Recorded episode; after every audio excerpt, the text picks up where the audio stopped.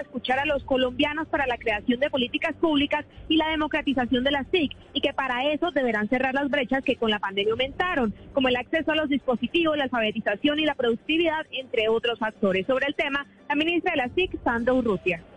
Y lo que queremos es recoger todas las iniciativas, las necesidades, pero también las propuestas para lograr el sueño de la conectividad y lograr que Colombia tenga esa democratización en las tecnologías de la información y las comunicaciones, que no es otra cosa que una palanca para la productividad. Además, dijo que se evaluarán los procesos en curso porque dice que hay que construir sobre lo construido y que también se harán nuevas convocatorias, buscarán unir la oferta de servicios gratuitos con la demanda de trabajadores y se trabajará con el Ministerio de Educación y el SENA para crear un pensum que apoye la transformación digital. Estás escuchando Blue Radio. Seguro en tu... Si buscas herramientas de calidad y confianza, no lo pienses más y ven a Lowe's. Haz tu trabajo más fácil al comprar la sierra ingletadora DeWalt de doble bisel y 12 pulgadas con un banco de trabajo compacto gratis. Además, lleva la sierra de mesa portátil DeWalt de 10 pulgadas con hoja de punta de carburo a precios bajos diarios por solo 649 dólares. Disfruta más tu trabajo al ahorrar en herramientas DeWalt con Lowe's. Oferta termina el 1031 hasta agotar existencia. Selección varía por región deleitinas. Qué ricas. Las galletas que saben amor. Saladitas, dulcecitas, son muy suaves, exquisitas. Mañana, tarde y noche cuando quieras. Con amigos, en familia, de regalo y de paseo. Nuevas galletas deleitinas. El delicioso sabor de compartir. Arthur's Cookies Factory.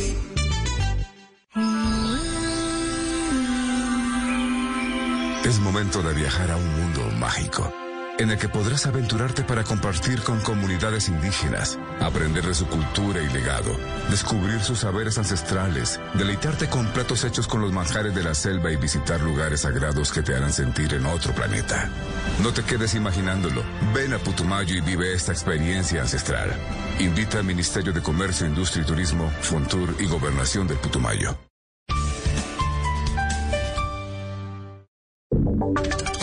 Ahora en Blue Radio, la información de Bogotá y la región. 1027 y mucho cuidado con las ofertas de carros usados. Usted puede terminar hasta preso o estafado. César Chaparro. Estafado y capturado terminó un conductor que compró su carro de gama media alta por redes sociales a un precio de casi 40% más económico que de lo normal. El carro resultó reportado como robado y le adulteraron los sistemas de identidad.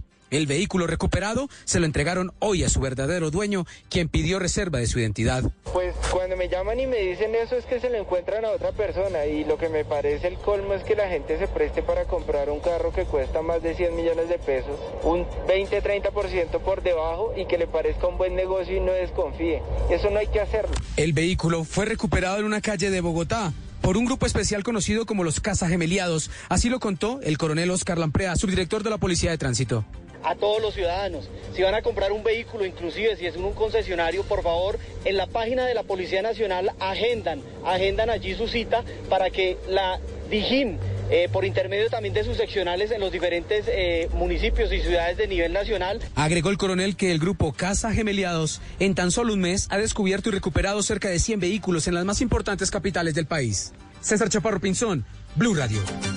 1028 y millonaria recompensa para quien brinde información para dar con los responsables del asesinato de un comerciante en Villavicencio. Carlos Andrés Pérez.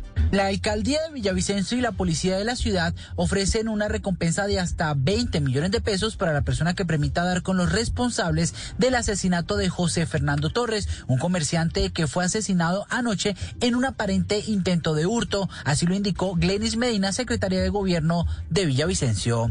La administración municipal rechaza estos hechos. Es por esto que conjunto con la Policía Nacional ofrecemos una recompensa de hasta 20 millones de pesos para que nos suministre información y dar con los responsables.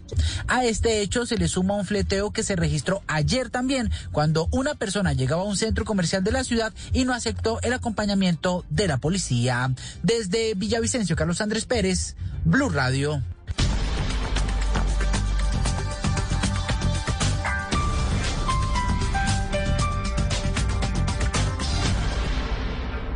Estás No importa tu especialidad, Lowe's está aquí para que los pros sean más eficientes con herramientas y accesorios para pros a precios bajos diarios. Compra la hoja de sierra circular Irwin de 7 y un cuarto pulgadas por 8 dólares y 98 centavos y la cinta métrica Straight Line de 25 pies por 25 dólares y 98 centavos. Obtén un rendimiento superior para los trabajos profesionales con las herramientas confiables de Irwin. Irwin agradece y apoya a los pros por su duro trabajo. Ven a Lowe's hoy.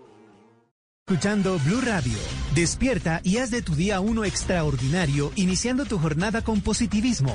Banco Popular. Hoy se puede, siempre se puede.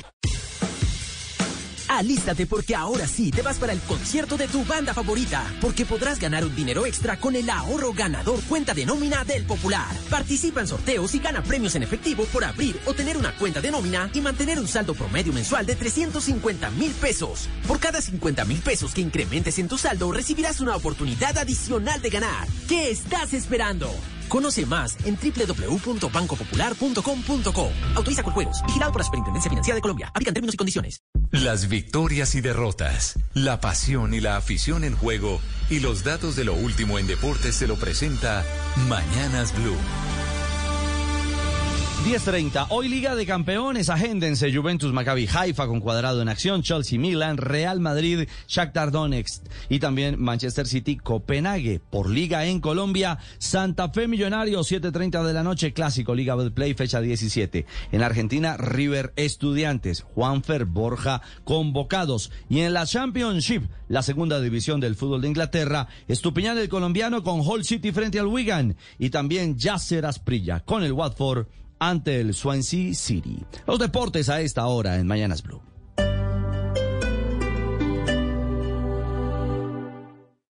Esta es Blue Radio. Sintonice Blue Radio en 89.9 FM y grábelo desde ya en su memoria y en la memoria de su radio. Blue Radio, la alternativa. Si buscas herramientas de calidad y confianza, no lo pienses más y ven a Lowe's. Haz tu trabajo más fácil al comprar la sierra ingletadora DeWalt de doble bisel y 12 pulgadas con un banco de trabajo compacto gratis. Además, lleva la sierra de mesa portátil DeWalt de 10 pulgadas con hoja de punta de carburo a precios bajos diarios por solo 649 dólares. Disfruta más tu trabajo al ahorrar en herramientas DeWalt con Lowe's. Oferta termina el 1031 hasta agotar existencia. Selección varía por región.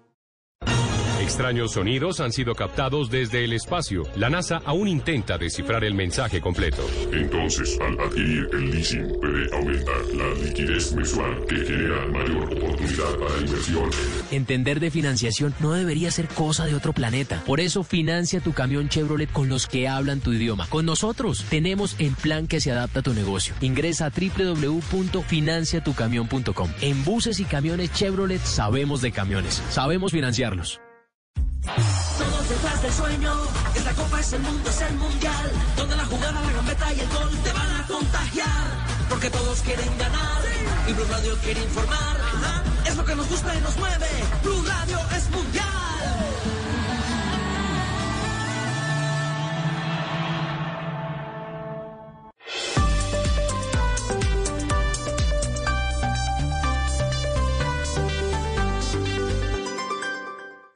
Seguimos conectados en Mañanas Blue. Desde este momento dirige Camila Zuluaga. Son las 10 de la mañana, 33 minutos, y aquí seguimos conectados con ustedes en Mañanas Blue. Hoy los acompaño desde Cartagena, en donde estamos presentes en el Congreso de Naturgas, precisamente en donde, Oscar, que estoy cerquita a su región, estoy cerquita a Barranquilla, en donde viene el eh, presidente Gustavo Petro, está anunciado dentro de la agenda del mandatario y también del Congreso llegar a las 2 de la tarde. Yo le hago una pregunta. Si el presidente Gustavo Petro debe llegar aquí a las 2 de la tarde, porque así está en la agenda tanto del evento como la agenda personal del mandatario, si el presidente tiene una reunión en la Casa de Nariño a las 11 de la mañana, a las 11 de la mañana, con los transportadores de carga, ¿usted cree que alcanza a llegar a Cartagena a las 2? Camila, sin temor a equivocarme, le voy a decir que no, que no. Dele, dele una esperita, dele una esperita de por lo menos dos horas más. No, es que por eso, cuando yo vi la agenda del presidente, del presidente Gustavo Petro, que usted sabe que uno le ve la agenda por la mañana, entonces uno dice, Sí, el presidente va a tener esto, va a tener lo otro. Tiene a las 11 de la mañana reunión en la Casa de Nariño. Y a las 2 de la tarde tiene el Congreso de Naturgas, porque además el presidente Gustavo Petro abrirá el Congreso. Entonces ahí es donde uno se pregunta, oiga, tal vez la llegada tarde que le preguntábamos ayer a Armando Benedetti tiene que ver no solo por la personalidad del mandatario, sino porque es que le organizan la agenda un poquito apretada. Claro, y además la agenda se va corriendo, ¿no? Porque, digamos, desde, desde bien temprano, si, la, si, si la, agenda comienza a las 7 y no comienza a las 7, sino a las 8, ya es una hora que se corre y luego comienza a seguirse corriendo, cosa que, di- digamos, esa cita en Cartagena a las 2 de la tarde, Camila, le garantizo que a las 4 pasadas. A las 4 pasadas con horario costeño, ¿no? Horario del Caribe. con horario costeño. Oiga, ¿cómo le parece que ahorita, hablando de horario costeño, ahorita pasó por aquí, a ver si usted eh, reconoce, don Oscar, pasó por aquí don Ramón Dávila, estuvo saludándonos aquí en el, eh, en el stand de Blue Radio y que le manda muchas saludes. Pero por favor, un amigo que quiero muchísimo y un gran dirigente gremial además, una persona muy querida y sabe mucho de vallenato. Pregúntele a Ramón todo lo que usted quiere saber de vallenato que le va, que, que le va a contar. Ah, bueno, bueno, le voy a preguntar, pero por eso quería iniciar con la reflexión. Oiga, tal vez el presidente está llegando tarde también a las cosas porque le organizan esa agenda muy apretada. Es que ni que fuera Gonzalo Lázari, James Bond. Hoy que estamos eh, celebrando el Día Internacional de James Bond, ni James Bond logra llegar con una agenda tan apretada a tiempo a sus, a sus encuentros. No hay ninguna posibilidad, Camila, que eso vaya a ocurrir. y Estoy con don Oscar Montes. La única manera de que eso ocurra es que el señor pueda teletransportarse, algo que no va a poder hacer. Y efectivamente, Camila, hoy es el día de James Bond y antes de presentarle una canción que va ligada a esta franquicia, le voy a hacer una pregunta muy sencilla. Para usted, Camila Zuluaga, ¿cuál ha sido el mejor James Bond de la historia? Sean Connery. No- Yo ya es ¿El que lo primero? tengo. Sí, además El me primero. parece, además, Ana Cristina, siempre hemos dicho que Sean Connery es ese señor que debe tener un pacto con el diablo porque entre más viejo, más guapo. Eh, Camila, pero él ya se murió. Acuérdese que él ya se murió. Ah, pero- Eh, y fue el hombre más hermoso del mundo Pero entero. cuando Yo creo se que el murió mejor. Sean Connery, ¿en qué año? En el 2020, Sean Connery, Camila. claro, se Hace murió. dos años. O sea, en plena Hace pandemia. En plena pandemia, sí, sí, sí. O sea, sí, el señor, sí, el sí, señor él, él falleció. se sí. Murió. La- la- se murió, eh, sí, se murió exactamente A ver, el 20, 31, el el 31 de octubre de 2020. plena 2020 pandemia. Se murió. Sí, eh, Sean Connery, que es gran personaje de Edimburgo, yo creo que es el, es el eh, gran personaje, de- el gran eh, James Bond. Yo creo que es inigualable. Y, y la, la cosa increíble de Sean Connery es que cogía otros personajes y era otra vez el otro personaje. Cuando uno se acordaba de él como el papá de Indiana Jones, era entonces el, el, el papá de Indiana Jones. Es decir, siempre cambiaba y era otro distinto. Para mí el gran James Bond es Sean Connery y ninguno lo pudo igualar. Ninguno pudo ser Bueno. igual, igual de bueno a él. Ha habido un debate interesante, Ana Cristina, ¿no? Porque dicen algunos que Pierce Brosnan también era un, fue un gran James Bond. Yo sé que a Camila Zuluaga le pareció pésima la última película de James Bond eh, protagonizada por Daniel Craig, eh, No, no Time to Die. Pero le tengo una buena noticia, Camila. Señor Hugo Mario. No, Roger Moore, pues no me deje por fuera Roger Moore, es mi preferido. Bueno, también, ¿no? Mire, Sí, es, fue el James es Bond, que han sido en los seis. 80. Sí. Han sido seis, han sido seis. Pero le tengo una noticia a Camila Zuluaga porque sé que este actor, ella ama al señor. ¿Quién? ¿Usted se acuerda, se acuerda de Idris Elba? El señor que presentó eh, básicamente la, eh, el sorteo del Mundial de Qatar. Pero, pero porque también nos pareció guapísimo. A ver, hagamos una Por los ojos, sí, hay que decirlo todo. Ay, ay, es por los ojos. No, los ojos y todo, pero Ana Cristina, no puede haber James Bond feo. O sea, mejor dicho, parte de ser James Bond significa ser guapo, ¿no? Ni se Como puede despeinar. No se puede despeinar y tiene que ser guapo y muy fit. Entonces, No, eso, pero eso sí, es como es sinónimo. Eh, Camila, yo creo que dejémoslo en lo de muy fit porque Daniel Craig no me parece lindo, me parece muy sexy, pero el lindo no es. A mí sí Eh, me parecía guapo y en James ¿sí? Bond me pareció y, No, como salía sin guapo, me parece y una cantidad de cosas y el cuerpo perfecto. No, no, claro, el tipo es es súper fit y, es, y eh, eh, me parecía que hacía muy bien el papel de James Bond, pero, pero lindos, lindos no me han parecido todos. Lindo. Es que después de tener a Sean Connery es que ya dejan el listón muy alto. ¿Para qué lo tuvieron eh, tan rápido? Porque ya el resto ya les quedaba muy difícil. Yo lo que nunca entendí, Camila, es cómo eh, eh, James Bond saltaba de un edificio a otro con traje, zapatos de, de cuero y todas estas cosas. Y no se Por eso, pero digo, se- o sea, Ca- ni se Camila, el traje jamás. Bond, un James Bond feo y gordo no tiene futuro. No, O sea, imposible. No, va- no existe ninguna posibilidad. Imposible. ¿No? Eso es como modelo de Victoria Pero inteligente. fea y gorda. Digamos, No. feo y gordo, pero inteligente, ¿tampoco? Pues no, imposible. Pero además, pero además por lo que dice Hugo Mario, es que decíamos, ni Gustavo Petro, así fuera James Bond, con esa agenda tan apretada, logra llegar a tiempo. Así pudiera saltar por los, por los techos con eh, saco y corbata y, y- y zapato de cuero, no, no llega. No, no va a le, llegar. Lo que le puedo decir, Camila, antes de poner la canción de 1985, es que el próximo James Bond, y suena muchísimo, sería Idris Elba, que yo sé que a usted le gusta este actor, y por ende, celebrando el Día Mundial de James Bond, y se celebra el día de hoy, porque hace 50 años se estrenaba la primera película de la saga, el satánico Doctor No, aquí está Duran Duran.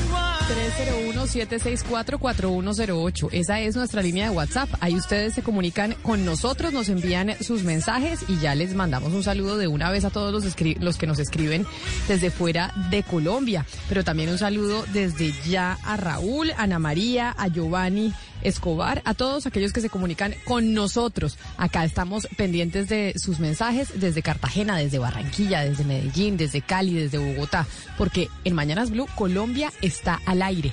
Y precisamente como Colombia está al aire, quiero preguntarle a doña Diana Mejía sobre un informe de la Contraloría General de la República sobre el tema de las tierras y de la SAE. ¿Por qué le pregunto sobre ese informe de la, SAE, del- de la Contraloría sobre las tierras y la SAE?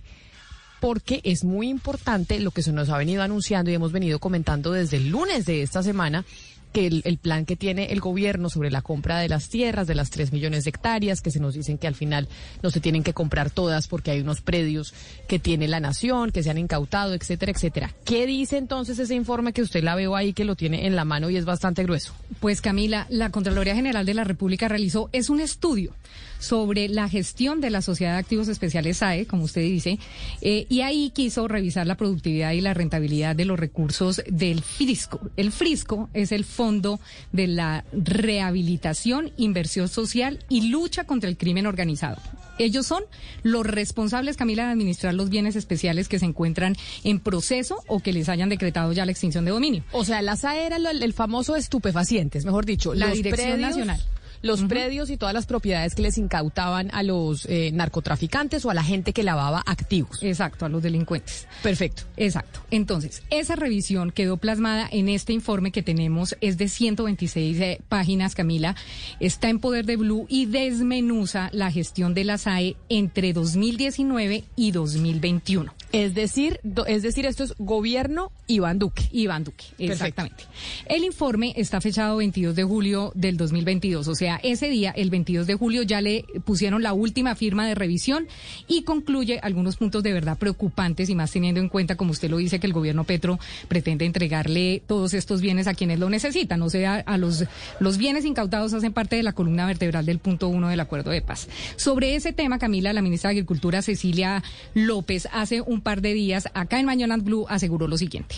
Son 7 millones de hectáreas que decía el punto de La Habana de legalizar, de los cuales ya empezamos con 600 mil, un poco más de 600 mil que hicimos desde la semana pasada. Y en entrega de tierras, en estas 600 mil hay una, un poquito de tierras nuevas. Lo otro es lo de la SAE, que estará listo en noviembre, eh, en donde estamos definiendo el monto exacto. Y lo otro viene por compra de tierras. Eso, eso es un proceso, es que no nos pueden pedir ahorita que lo hagamos. Pero ella no fue la única que habló de este tema de la SAE. Eh, Humberto de la Calle Camila en estos micrófonos también hizo referencia precisamente a los bienes de la SAE.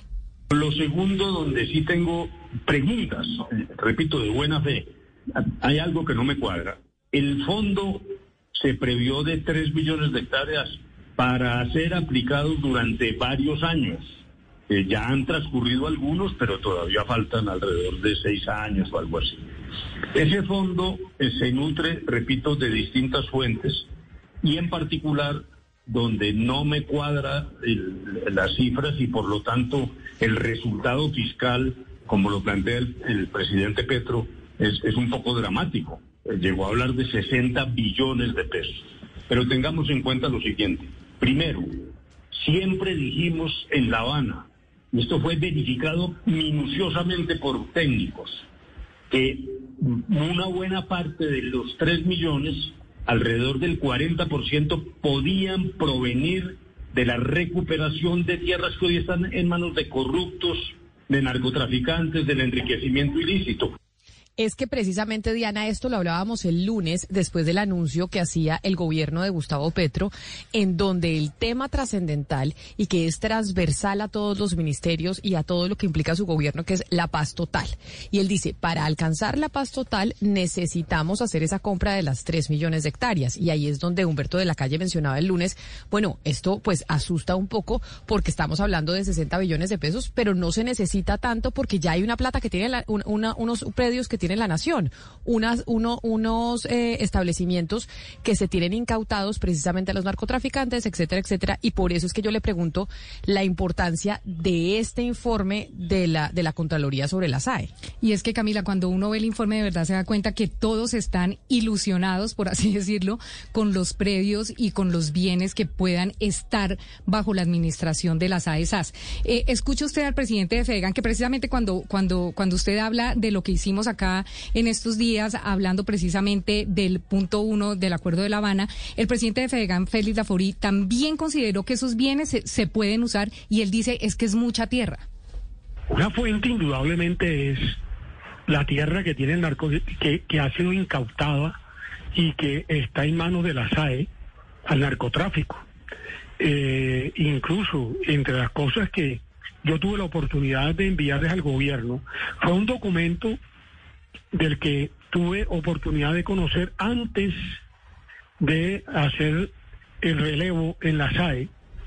Y ahí hay fácilmente, bueno, fácilmente son 7.402 predios rurales. Eso es mucha tierra, ¿no? En el inventario, que más o menos tiene la misma Agencia Nacional de Tierra, da cuenta de casi 2 millones de hectáreas, por supuesto. Ahí hay tierra incautada pero no hay tierra que está en poder del Estado de manera plena. Y entre los colombianos entusiasmados con los anuncios del gobierno Petro Camila están las comunidades campesinas, que incluso ya, como aquí lo reportamos oportunamente, han venido ocupando de forma ilegal algunos predios que pertenecen a la SAE o que están bajo la administración de la SAE, pero que han sido entregados en concesión a particulares. Pasó en el municipio de Dagua, aquí lo reportamos, eh, hace algunos días, la alcaldesa nos contó cómo algunas personas que dijeron ser eh, eh, activistas del pacto histórico llegaron para quedarse con una finca en donde funcionaba un refugio animal. Entonces creo que el mensaje de pronto ha sido malinterpretado, Camila, por parte de algunas personas que creen que esos predios ya por derecho les pertenecen. Claro, pero entonces yo quiero preguntarle, Diana, ¿qué es lo que dice el informe de la Contraloría? Porque todo el mundo está contando con esos predios que tiene la SAE. Ahí oímos a José Félix Lafori, que lo acabamos de escuchar. Oímos a la ministra eh, de Agricultura, la doctora Cecilia, que también dice que ahí están esos predios. También Humberto de la Calle, senador de la República. ¿Qué dice el informe de la Contraloría? No me vaya a salir con que entonces es que los predios no existen. Pues eh, pueda que existan, Camila, pero el problema es que una de las conclusiones más contundentes de la Contraloría en este estudio es que por alguna extraña razón, em, bueno, lo que, lo que sí hay que decir acá, Camila, es que de verdad es muy raro que la Contraloría no haya hecho público este informe tan trascendental y más en este momento. Y más eh, en este momento en que el gobierno de Petro cuenta con estas tierras y cuenta con estos bienes.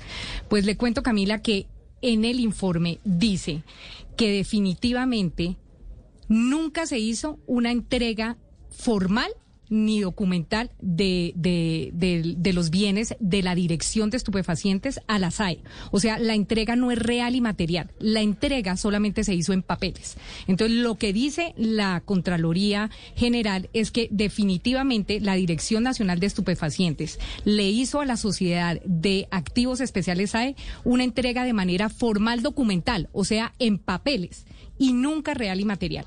Eso implica, según la Contraloría, que se desconoce totalmente la ubicación de los bienes, su avalúo y sobre todo el estado físico en el que se encuentran realmente para ser administrados.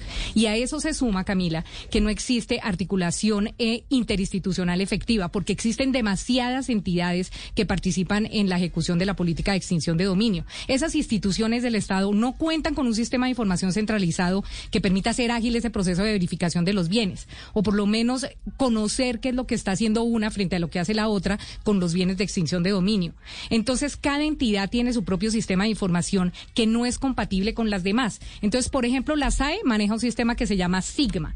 La rama judicial maneja el CIRJU y la Fiscalía usa el SPOA. Entonces, una información es la que usted encuentra en la Fiscalía y otra es la que encuentra en la rama y otra es la que encuentra en la SAE.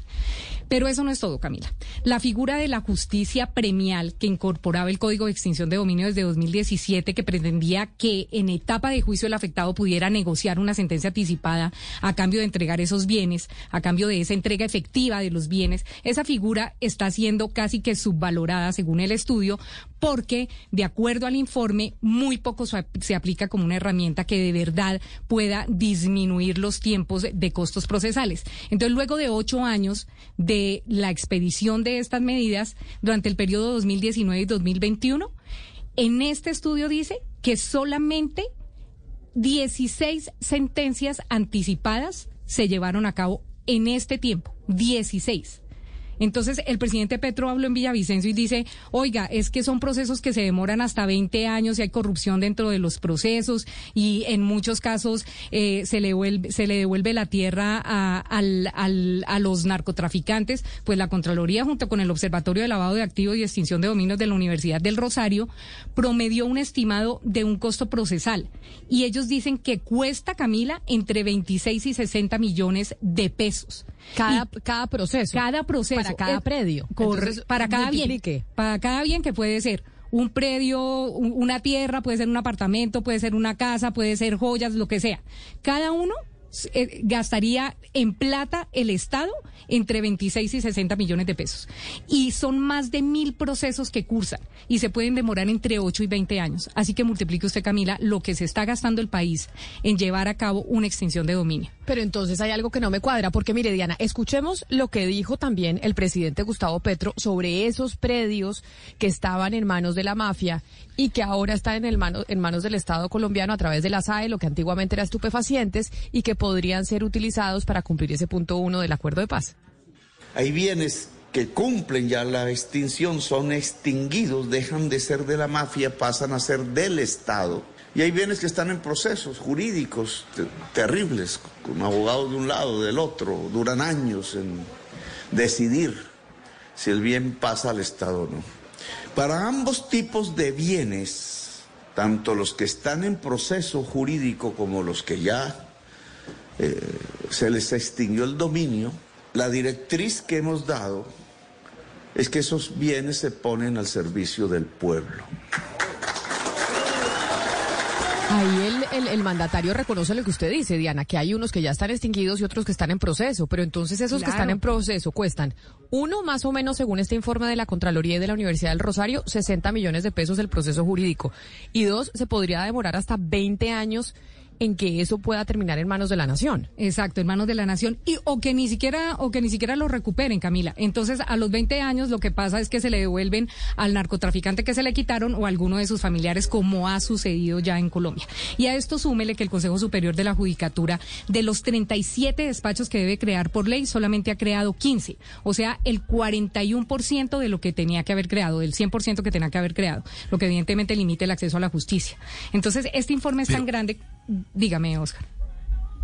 pero mire, mire, es que es que realmente lo que lo que está demostrando este estudio, Camila y Diana, es el, perdóneme la palabra, el despelote de la administración del Estado. O sea, se están heredando chicharrones, porque es que el doctor de la calle fue muy claro. Cuando se habló en La Habana de 3 millones de hectáreas, ¿verdad?, para dársela a los campesinos, dice el doctor de la calle, y nos lo dijo a nosotros, el 40% de esas hectáreas son bienes de los narcotraficantes. Es decir, son bienes, pero además no solamente es la cantidad de tierra que de la que estamos hablando Camila y Diana, sino la calidad de la tierra, porque es que los narcos compraron las mejores tierras de Colombia. Las mejores tierras del Valle del Cauca están en poder de los narcos. Las mejores tierras del Magdalena Medio están, esas fincas, esas haciendas que uno de, cuando viene para la costa de Bogotá para acá, uno demora horas recorriendo una sola finca. Esas fincas, esas haciendas son de narcos. Entonces resulta que el Estado tiene bienes que ahora no puede disponer de ellos porque por el despelote no sabe ni cuántos son, ni quiénes los tienen, ni, ni nada. Lo que están comprando es un chicharrón y un pleito que cada pleito se va a costar, le va a costar 60 millones de pesos. Entonces, de verdad, yo no entiendo sinceramente cuáles son las cuentas que sacó el gobierno para disponer ahora y decir que hay 3 millones de hectáreas listas para repartírselas a los campesinos. Lo que hay es un chicharrón grandísimo. Oscar, aquí hay algo importante para decir y es la opacidad, esto que eso que se está eh, revelando de la de la Contraloría y que Diana se hace la pregunta ¿por qué por qué no se ha dicho de esto? Eso revela la opacidad que caracterizó al gobierno Duque en todos los temas de tierras y no solamente para periodistas, para los ciudadanos, para la academia. Siempre se comentaba lo mismo, ¿por qué la opacidad de la Agencia Nacional de Tierras, de la Agencia de Desarrollo Rural, de la Unidad de Restitución de Tierras, que toda información no era pública, sino que había que estar derecho de petición derecho de petición, a todo uno pidiendo, pidiendo a ver qué era lo que estaba pasando. De hecho, cuando entrevistamos de las primeras entrevistas que dio la doctora, eh, la, ministra de, Agricultura, la doctora Cecilia López, ella, ella dijo, todavía no tenemos eh, un consolidado de cómo está la restitución de tierras. Y precisamente ese primer punto, el primer punto del acuerdo, lo que habla es de restituir tierras. Entonces, esto era que es algo que estaba advertido y que los cuatro años del gobierno Duque se caracterizaron por eso, por la completa opacidad y falta de transparencia en, en todo lo que era información relativa a tierras y que ahora estamos viendo los resultados. Yo creo que esta es simplemente una de las primeras sorpresitas que nos vamos a encontrar. Esta es la primera. Pero, y, hay una cosa pues con que quiero cerrar y es para precisar un poco en esa, en esa primera cifra de las, eh, de las hectáreas que se han legalizado para entrar este, este gobierno legalizó 681.372 hectáreas. Eso fue lo que legalizaron eh, según eh, el Ministerio de Agricultura para entrar. Pero además, Ana Cristina, seguramente el gobierno de Duque tendrá algunas responsabilidades en esto, pero esto lo que demuestra es lo, algunas de las cosas cojas que tenía el acuerdo de paz, porque lo más importante del acuerdo de paz para mí es más que el qué, era el cómo.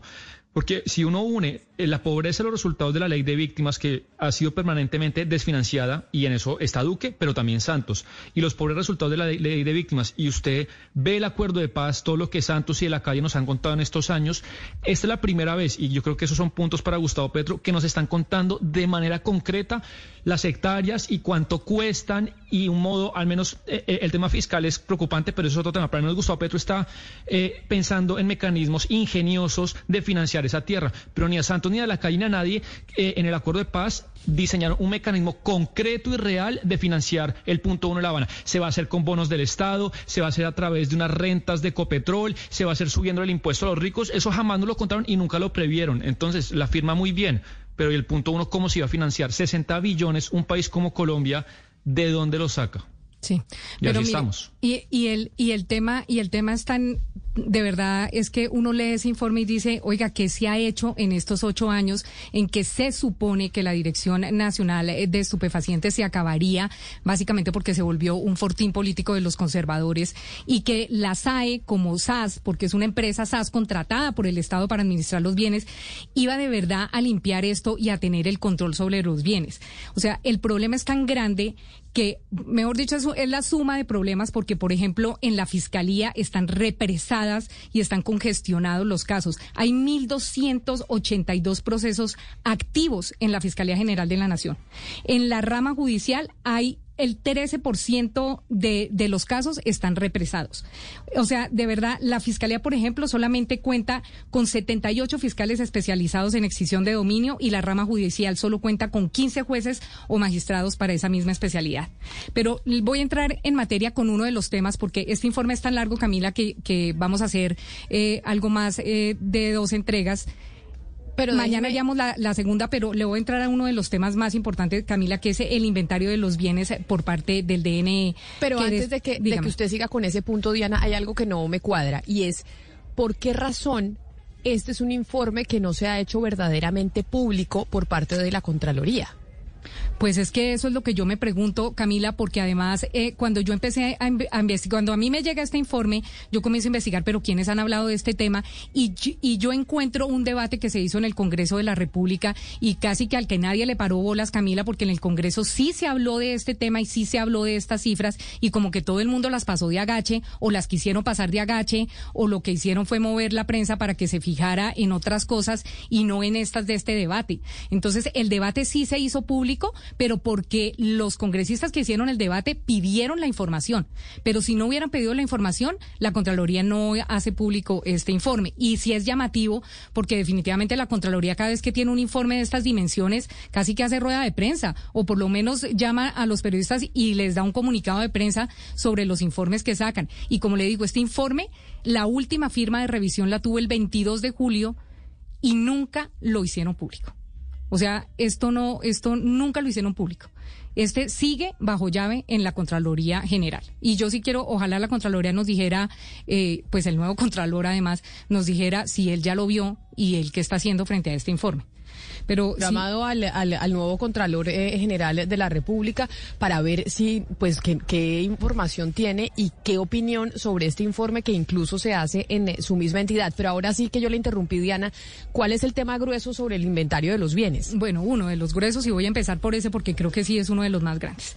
Eh, el DNE que desapareció después de que se evidenciara pues que era el fortín de los conservadores, como le dije, y pasó a la administración de la SAI, pues como lo decía yo al comienzo, no correspondió con una entrega real y material lo que hizo el DNE a la SAE y se realizó solamente en forma documental y lo que implicó fue el desconocimiento total de bienes, la ubicación, como le digo, el avalúo, el estado físico. Pero aún hoy, después de ocho años, o sea, esto fue como alrededor de 2014, de haber recibido estos bienes por parte de la SAE, se siguen presentando casos porque solo en, en 141 actas que se revisan en ese estudio, se relacionan 509 bienes que no se aclaran. O sea, son 509 bienes que nadie sabe dónde están, cómo están, cuál es el estado, cuánto cuestan, nada. No se sabe nada. Solo en 141 actas, 509 bienes están sin aclararse. Actualmente el inventario de los bienes incautados tiene información incompleta, completamente desactualizada. El 57% de los bienes inmuebles, o sea, más o menos 16.283, no, no reportan estado físico. O sea, nadie sabe ni dónde están ni cómo están y 29.109 registros carecen de avalúo comercial. O sea, no se tiene el avalúo del 48% del total de los bienes inmuebles, pero tampoco se tiene depositario, que se suponía que la SAE iba a poner personas para que administraran cada uno de los bienes, para que cobraran los arriendos, para que, para que hicieran lo que consideraran que era prudente hacer con cada uno de los bienes. Entonces, eso lo que lleva es a que la información que se tiene en este momento no sea confiable. Se dificulta el control y lo más grave es que no se está haciendo una adecuada administración. Y si usted se pone a pensar, Camila, ¿para qué contratamos a las AESAS? Para que administrara los bienes. Y si no sabe ni siquiera cuántos tienen ni dónde están, ¿cómo los administra? O sea, no se está cumpliendo el objetivo de que esos bienes sean productivos y rentables o por lo menos evitar su deterioro. No se puede contribuir con los programas sociales, que ese es el fin último de la política pública de incautación de bienes definida por el gobierno, porque yo escuchaba al presidente Petro y Petro decía es que no hay políticas públicas de bienes. No, eh, presidente Petro, sí las hay. Lo que pasa es que no se están aplicando.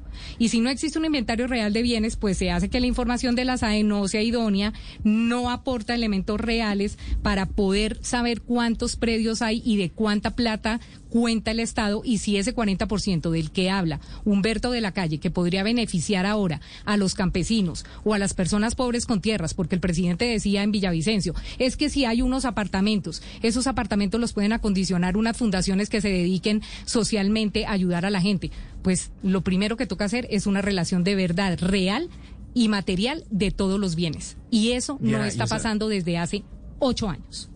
Estas fallas en la administración de las AE se evidencian con, con mucha facilidad cuando usted visita algunas regiones del país, incluso ciudades como Cali, en donde usted encuentra en barrios en donde tenían propiedades los narcotraficantes casas totalmente desmanteladas, desvalijadas.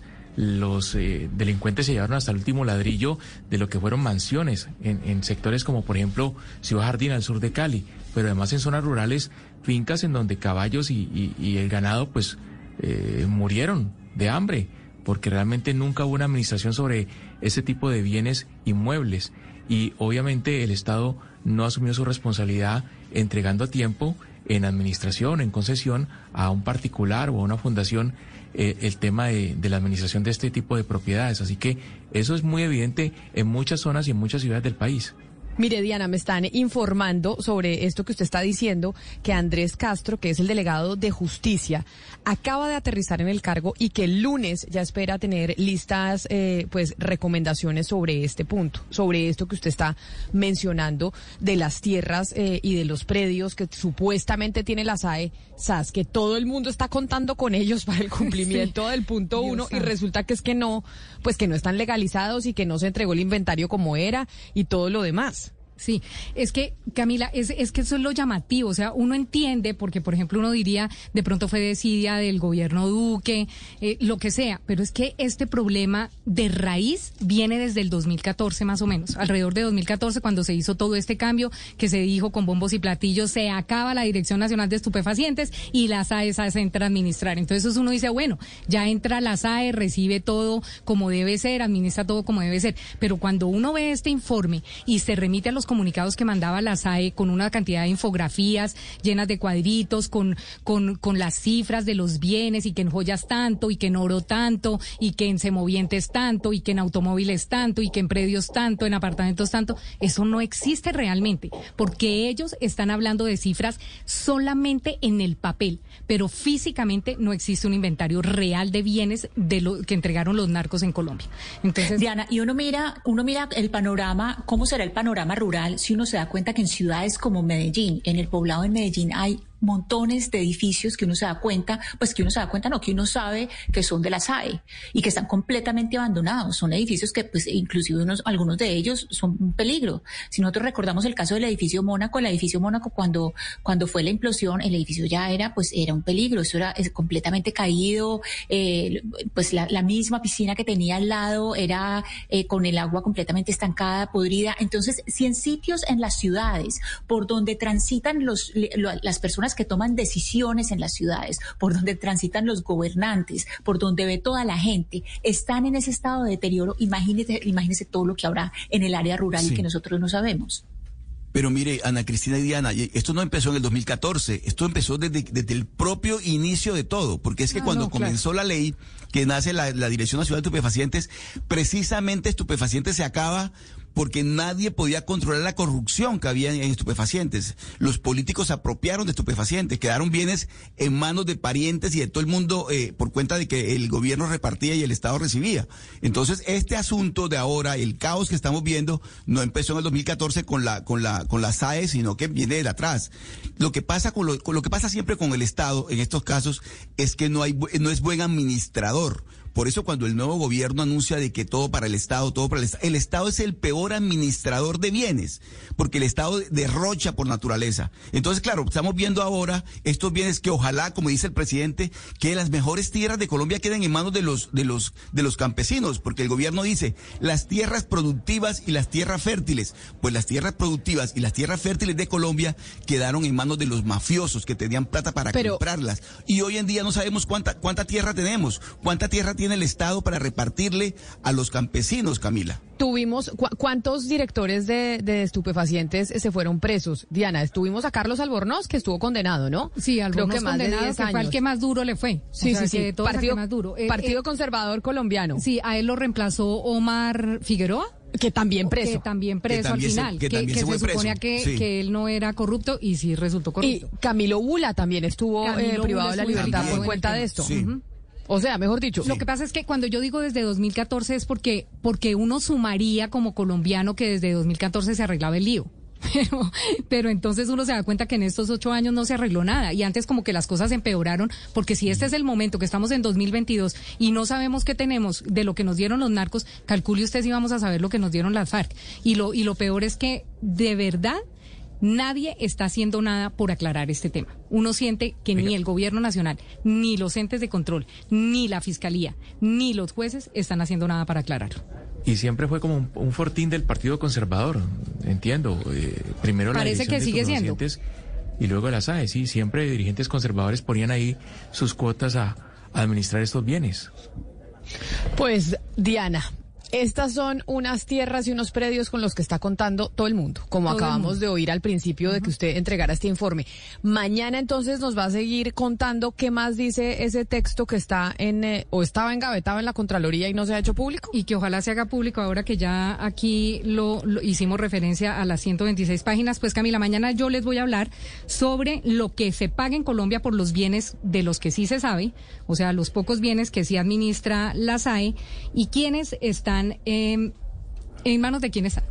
Más o menos mañana vamos a saber eh, quiénes son los que están administrando, quiénes son los eh, depositarios que lideran eh, esta administración de bienes en Colombia y cuánto es que paga realmente la gente por un predio de estos o por un bien de estos. O sea, Dirección. Nacional de Estupefacientes 2, porque en esa época era Partido Conservador Colombiano, que la gente terminaba pagando un arriendo de 500 mil pesos por unos predios que costaban 2 mil millones de pesos. No, es que lo que le voy a contar mañana va a ser de verdad que uno dice es que de verdad se, se pasan. O sea, ahí sí, como decía Turbay, la corrupción en sus justas proporciones. Son las 11 de la mañana, 10 minutos pendientes entonces mañana de la segunda entrega de su informe sobre lo que está pasando con esos predios que todo el mundo cuenta con ellos, pero realmente no es que los tengamos así como tan disponibles para poder cumplir con el punto uno del acuerdo que ya ha anunciado el gobierno de Gustavo Petro. Es una de sus prioridades para lograr esa paz total que tanto se quiere en Colombia. Hacemos una pausa y ya volvemos aquí a Mañanas Blue.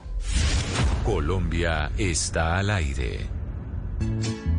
Daily Fabio. Geico presents Daily Affirmations. Repeat after me. We are filled with an abundance of joy. We are filled with an abundance of joy. Also, an abundance of questions. Good thing Geico has 24 7 claim service to help answer questions and resolve claims quickly. Uh, good thing Geico has 24-7 claim service. We are also filled with an abundance of biscuits. We are also filled with, uh, I don't think it works this way. Oh, oh, and jam. Don't forget jam. To manifest more Geico in your life, go to geico.com. La ministra de Energía, Irene Vélez, le dio un ultimátum al sector eléctrico para que baje voluntariamente las tarifas. Hoy, a las 12 y 15, luego de las noticias del mediodía, hablaremos con líderes del sector minero energético sobre las medidas más radicales a las que se refiere el gobierno y que se sumarían a las ya anunciadas dentro de la reforma tributaria.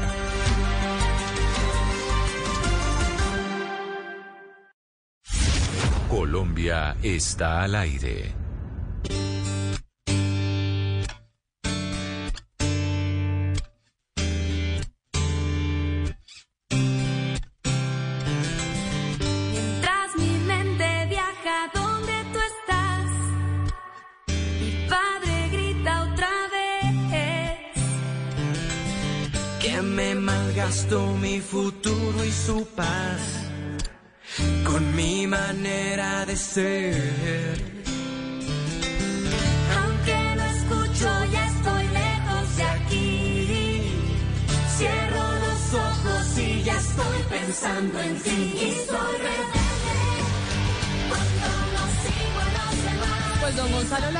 Nos habló del Día Mundial de James Bond, que es hoy 5 de octubre. Pues ¿cómo le parece que ayer, 4 de octubre, se celebró el Día Mundial de RBD? ¿Usted sabía?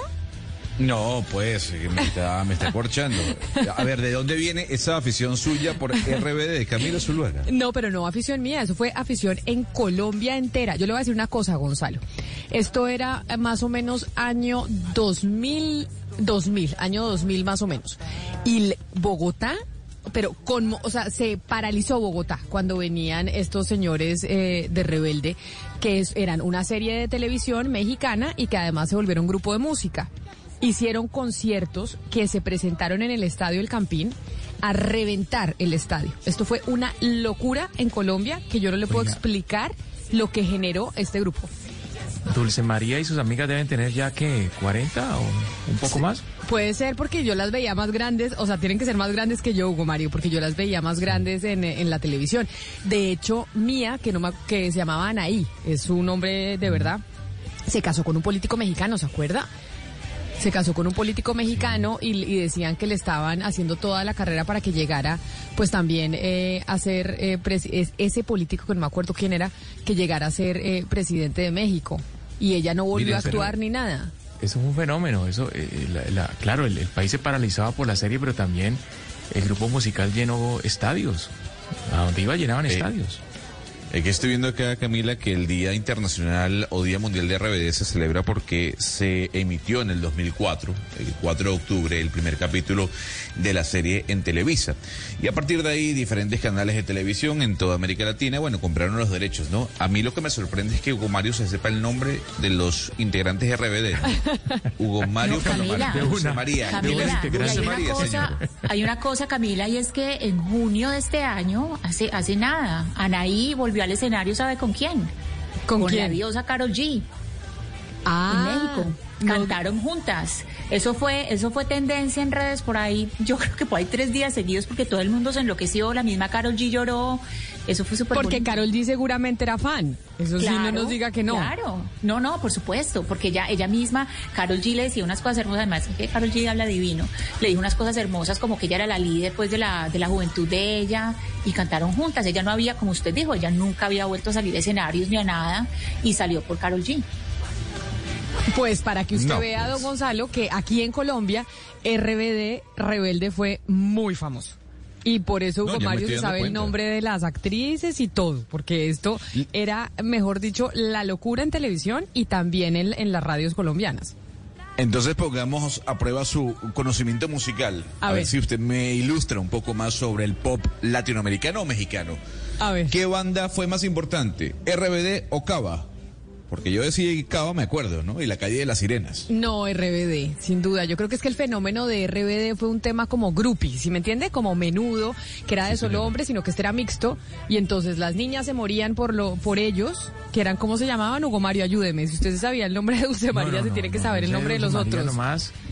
Y no, no, no me acuerdo. Me acuerdo de Ninel Conde, pues, pero ya era la, la grande, ¿no? La mamá de...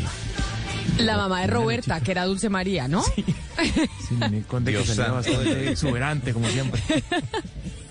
Pero mire, esta es eh, Rebelde, como que era la canción, la banda sonora de la serie. Pero había una canción, Gonzalo, le voy a poner otra, que era de Anaí. La cantaba ella solita, que ella era eh, mía en la serie y estaba enamorada de Miguel que era uno que no era tan rico como ella, porque usted sabe que en las películas mexicanas y en las novelas mexicanas siempre hay ricos y pobres, ¿no? Eso siempre, el rico se enamora de la pobre o la pobre se enamora del rico y así sucesivamente.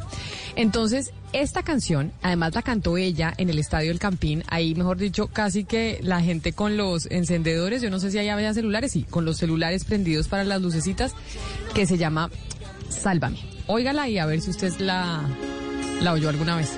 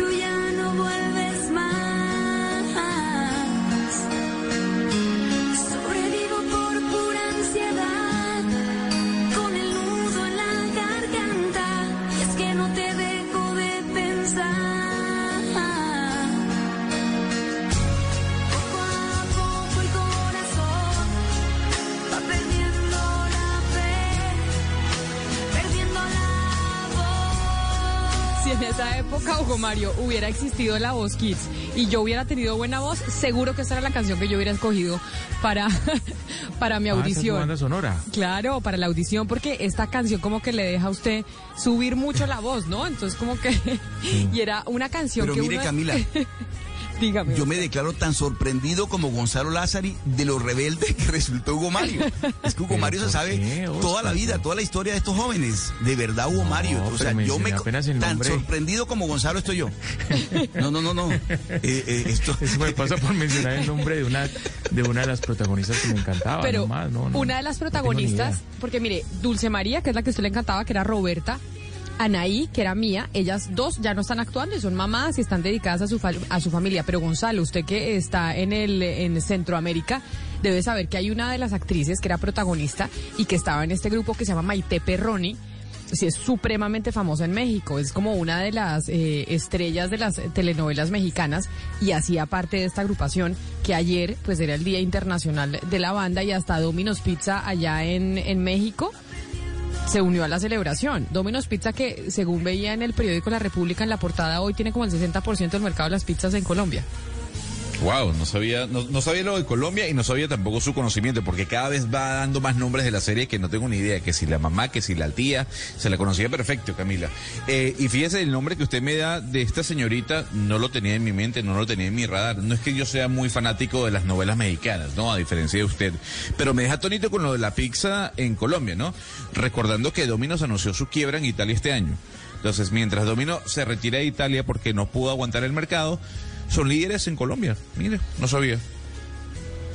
Pues hace, hace un par de meses entrevistamos a Alfonso Herrera, que era eh, Miguel, además churrísimo. Y acá me está escribiendo el, el doctor Gallego diciéndome lo siguiente, don Gonzalo Lázari, que en esa época el doctor Dígame. Gallego trabajaba en Televisa porque el grupo era propiedad de Televisa. Y el primer escenario público en donde se presentaron fue en la Plaza de Toros de México en un concierto de una emisora que se llamaba Vox FM, que la cantidad de niñas desmayadas en el concierto es que esto era la revolución en América Latina lo que fue este lo que fue este grupo pero además me están eh, diciendo aquí Ana Cristina que Carol G cantó fue esta canción con Claro, eh, esa fue la canción que cantaron Pues, juntas. por Esa- eso le digo que si yo hubiera que sido todo el mundo se enloqueció, es que todo Si el mundo se enloqueció. Pues es y que ellas sí. eran cogidas de la mano y llorando, ellas dos cogidas de la mano, es que fue súper emocionante. Yo y les voy a decir una cosa, yo supe quién eran ahí por Carol G, yo no tenía ni idea quién era ella, yo, pero ¿por qué es tendencia ahí? ¿Quién es esa? Y ya después fue que me di cuenta, porque todo el mundo estaba enloquecido con ellas dos cantando que cantaron un divino. Pues porque Ana Cristina esa es la niñez de todo, o sea, mejor dicho, de la de la generación nuestra, la de Carol G y la mía, entonces,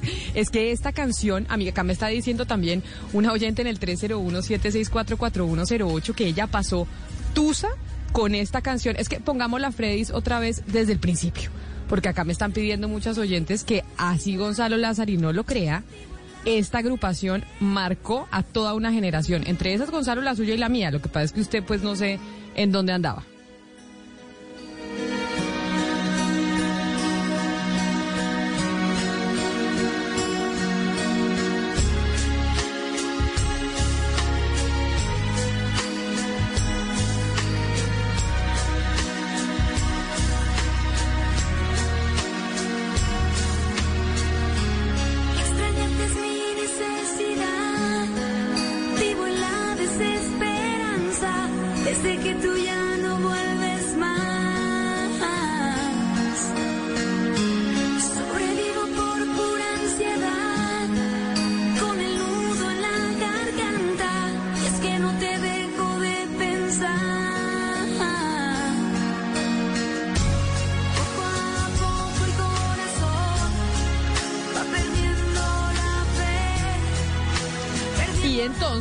Gonzalo Lázari, ahora le voy a poner, porque gracias por cortesía de doña Ana Cristina Restrepo, que no sabía tampoco quién era Anaí y quién era mía y RBD y demás, pues acá está el, el audio de Carol G cantando esta canción en concierto precisamente con ella. Les tengo una sorpresa, México.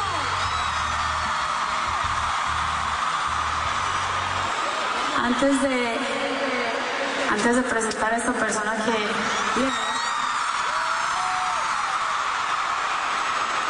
yo quiero que se escuche claro lo que voy a decir, porque literal estuve toda la semana pidiéndole a Dios que me diera fuerza en este momento para mantener mi cordura, para poder decir lo que quería decir. La persona que está ahí Usted la ama tanto como yo. Hizo parte de toda, no sé, mi crecimiento con mis amigas, escuchando música. Representaba todo lo que yo sentía. Literal, le daba play a sus canciones, me acostaba en la cama y lloraba hasta que no podía más porque pensaba que nunca en la vida iba a tener la oportunidad de conocerla.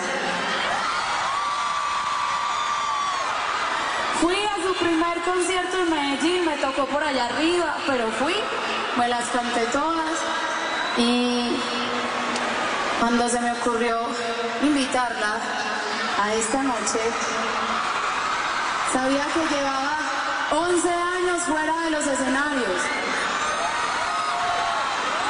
que ha tenido mil invitaciones y que aceptó... Ana Cristina, voy a llorar en este momento. No, Camila, es que yo no puedo creer que usted no haya visto eso tan divino, eso es hermoso. Yo le he dado play a sus canciones toda la semana, imaginando cómo iba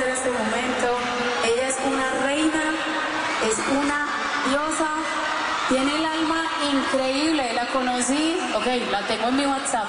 Y cuando hablo con ella me quiero derretir, así que ni siquiera voy a decir quién es, pero ustedes prepárense, porque vamos a llorar juntos. Mire, vamos a llorar, don Gonzalo Lázari, porque aquí esta señora que está presentando Carol G en el concierto en México no se presentaba en los escenarios hace como 11 años. No, pues, yo estoy atónito.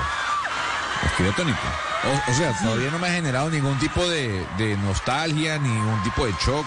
Yo estoy Pero escuchando a ¿cómo? G. No, espérese porque acá, pero mi, oiga el estadio, oiga el estadio en México en este concierto de Carol G, en donde ella cuando era chiquita en Medellín, allá arriba, pues en Gallinero, fue a ver a esta señora con la que hoy comparte escenario. Es que Carol G, Ana Cristina, logra que todos eh, nos ericemos con las historias de su papá, de su abuela, de, de quien era fan, etcétera, No, etcétera. Camila, y acá, y acá tener la grandeza de quitarse eh, la luz para ponerla en Anaí. Pues porque era su ídolo. Voy a llorar yo ya. belleza.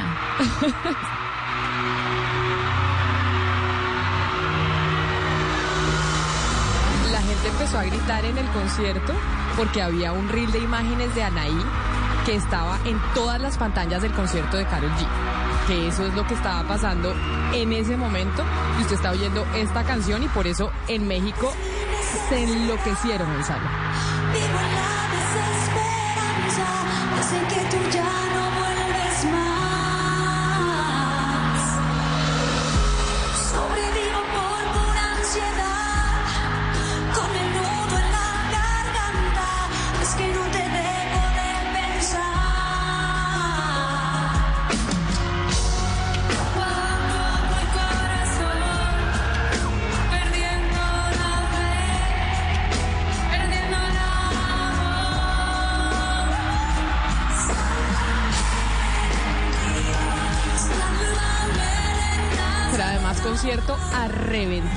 Gonzalo, en México de Carol G, en donde Anaí además absolutamente espectacular. En ese momento incluso Ana Cristina se hablaba mucho del tema de la anorexia y demás, que, que creo sufrió eh, Anaí, porque era flaquisísima. Y todas las niñitas, como queríamos ser como ella, queríamos estar igual de flacas. Sí, a ella se ve pues flaca, pero no es flaca pues enferma, se ve muy linda. Me parece que se ve muy linda. Ese Y además ¿Y usted, se. ¿Y usted se disfrazó alguna vez de las chicas de RBD, Camila? No, O sea, porque estoy no, viendo que tengo- tenían minifalda, una camiseta como blanca con una corbata roja. No, O sea, nunca me disfracé. Colegiala muy corta. Sí. ¿O, no llegó, o no llegó nunca a eso? ¿Nunca llegó a eso? ¿Su A fanatismo no, no le llevó a eso? Pero yo tengo que confesar una cosa, aquí mandándole un saludo al doctor Gallego. Cuando RBD fue a Bogotá, yo les pedí autógrafo porque había una emisora que regalaba los afiches. Y entonces usted iba con su afiche a hacer la fila para y con su Para la Sharpie para que RBD, claro. para que RBD igual. le firmara a uno el afiche. Y yo hice mi fila y me firmaron mi afiche. Los señores de. RBD que nos enloquecían a todos.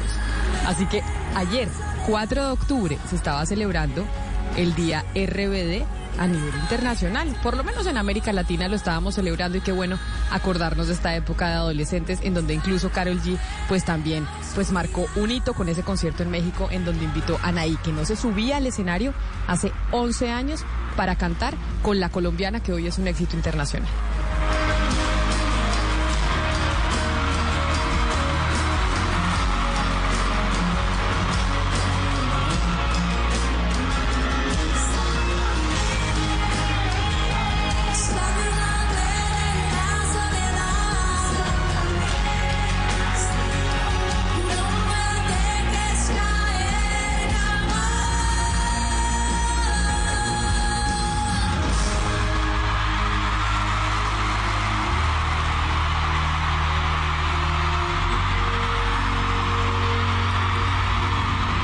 Pues ya pasando nuestro, nuestro recuerdo, don Gonzalo Lázari, de RBD, ahí lo dejo que creo que marcó más eh, RBD en esta mesa de trabajo que James Bond.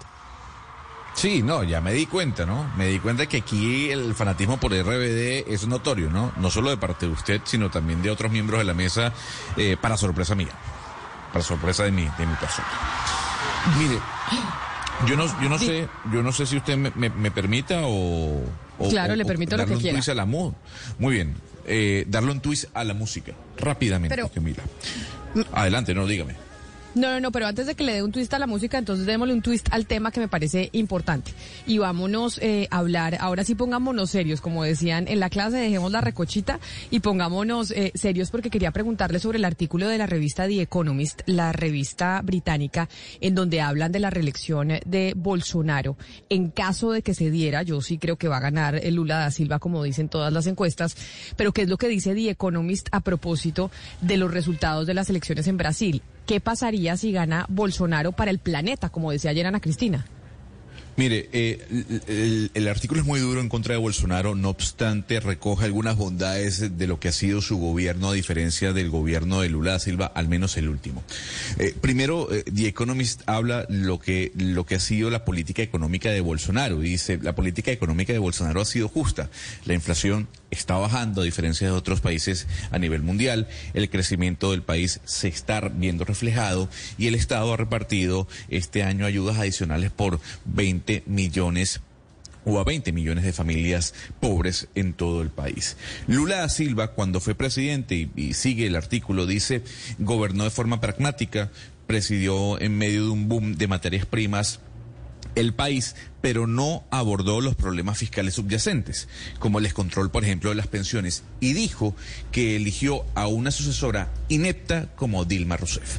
Partiendo de esa base, eh, The Economist dice que Bolsonaro ha, convers- ha- ha- ha- ha convencido a muchos brasileños de falsedades aterradoras sobre Lula, como por ejemplo que va a cerrar iglesias. Eso iría en contra, por ejemplo, de las creencias de muchos católicos a nivel mundial.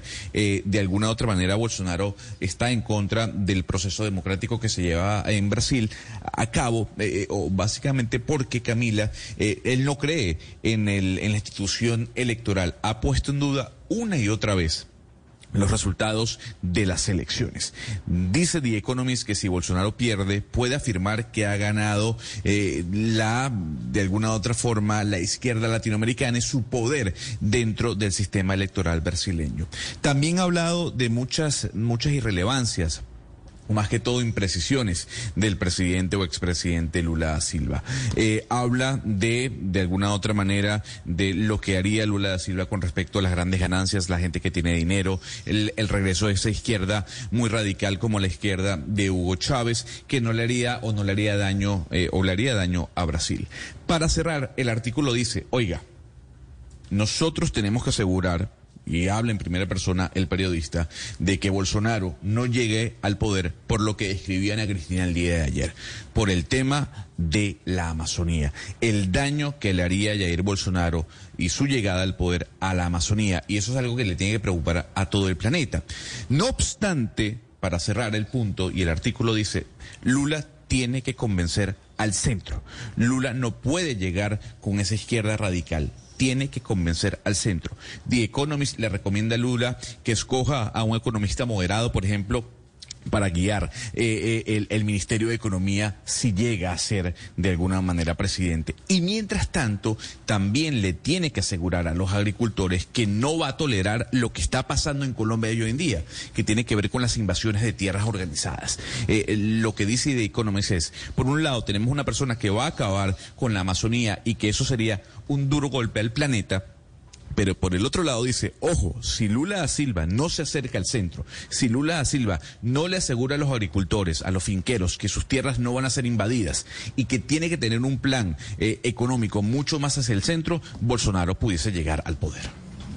Pero además, Gonzalo, la, carta para hacer eso, es al menos lo que cuenta la prensa brasileña en estos días, sería Enrique Meireles, que, que es un poco la, la jugada parecida que, que terminó haciendo Boris y un poco Petro acá en Colombia, de designar a alguien como más ortodoxo, más tradicional, que no asuste a la gente. Enrique Meireles es... eh, ex presidente del Banco Central y fue ministro de Economía de, Temer.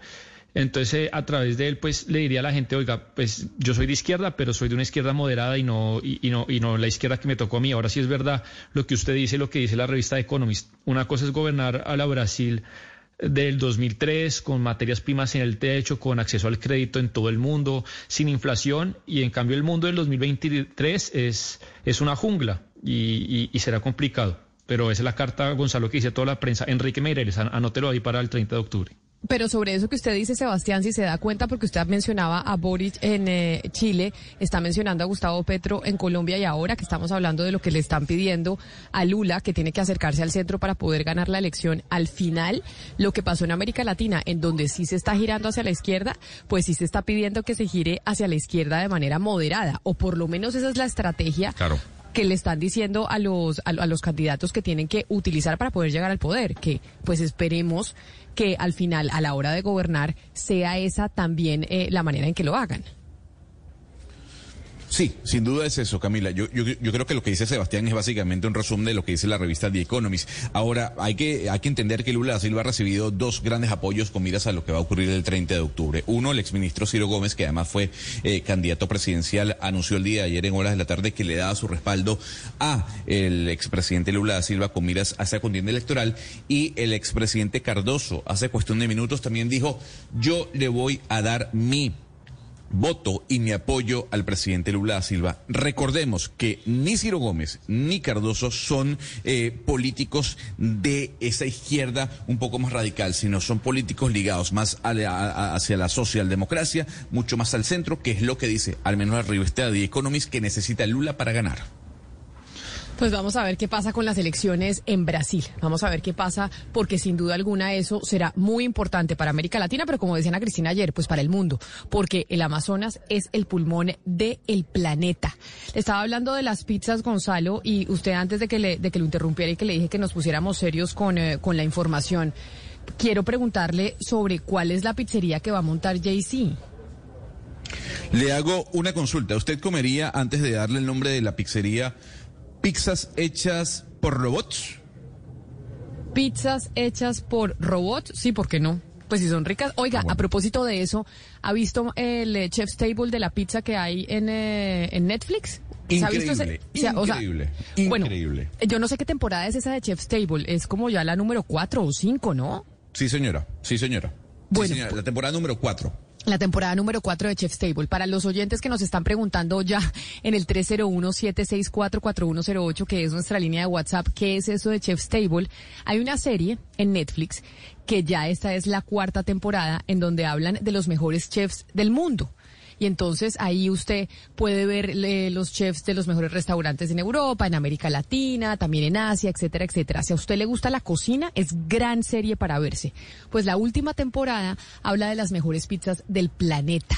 Y ahí entonces hablan de los mejores pizzeros del mundo. Hay una que, el, el primer capítulo, que no, lo, no le quiero hacer spoiler, Gonzalo, pero creo que es en, en Arizona, ¿no? El primer capítulo es un pizzero Sí, que queda en Arizona, que además tiene una historia muy bonita porque no estudió nada y se dedicó a hacer pizzas y hoy hace, según pues la serie, la mejor pizza del mundo. Entonces, si hacen buena pizza los robots como los humanos, pues yo no tendría ningún problema. El pizzero se llama Chris Bianco, Camila. Uno de los mejores Exacto, Chris Bianco. de todo el mundo, para que lo anote allí, ¿no? Pero mire, fíjese bien, antes de darle la noticia, Camila, permítame poner algo de Jay-Z, porque yo sé que a usted también, así como le gusta RBD, le gusta Jay-Z.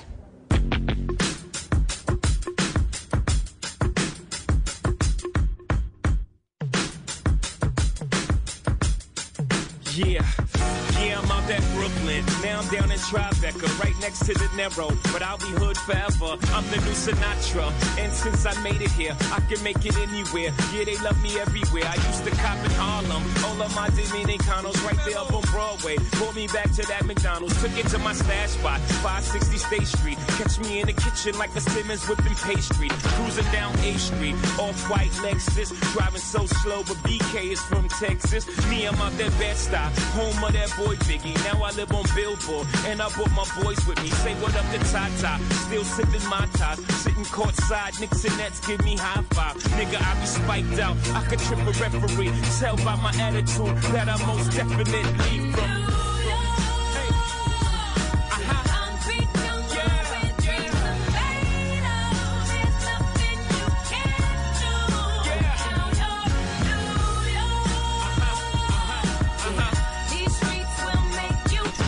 A mí me gusta Jay-Z, Don Gonzalo Lázaro, pero además también me encanta Nueva York, que este es el himno de, de Nueva York, además de ese himno de Frank Sinatra de New York, New York.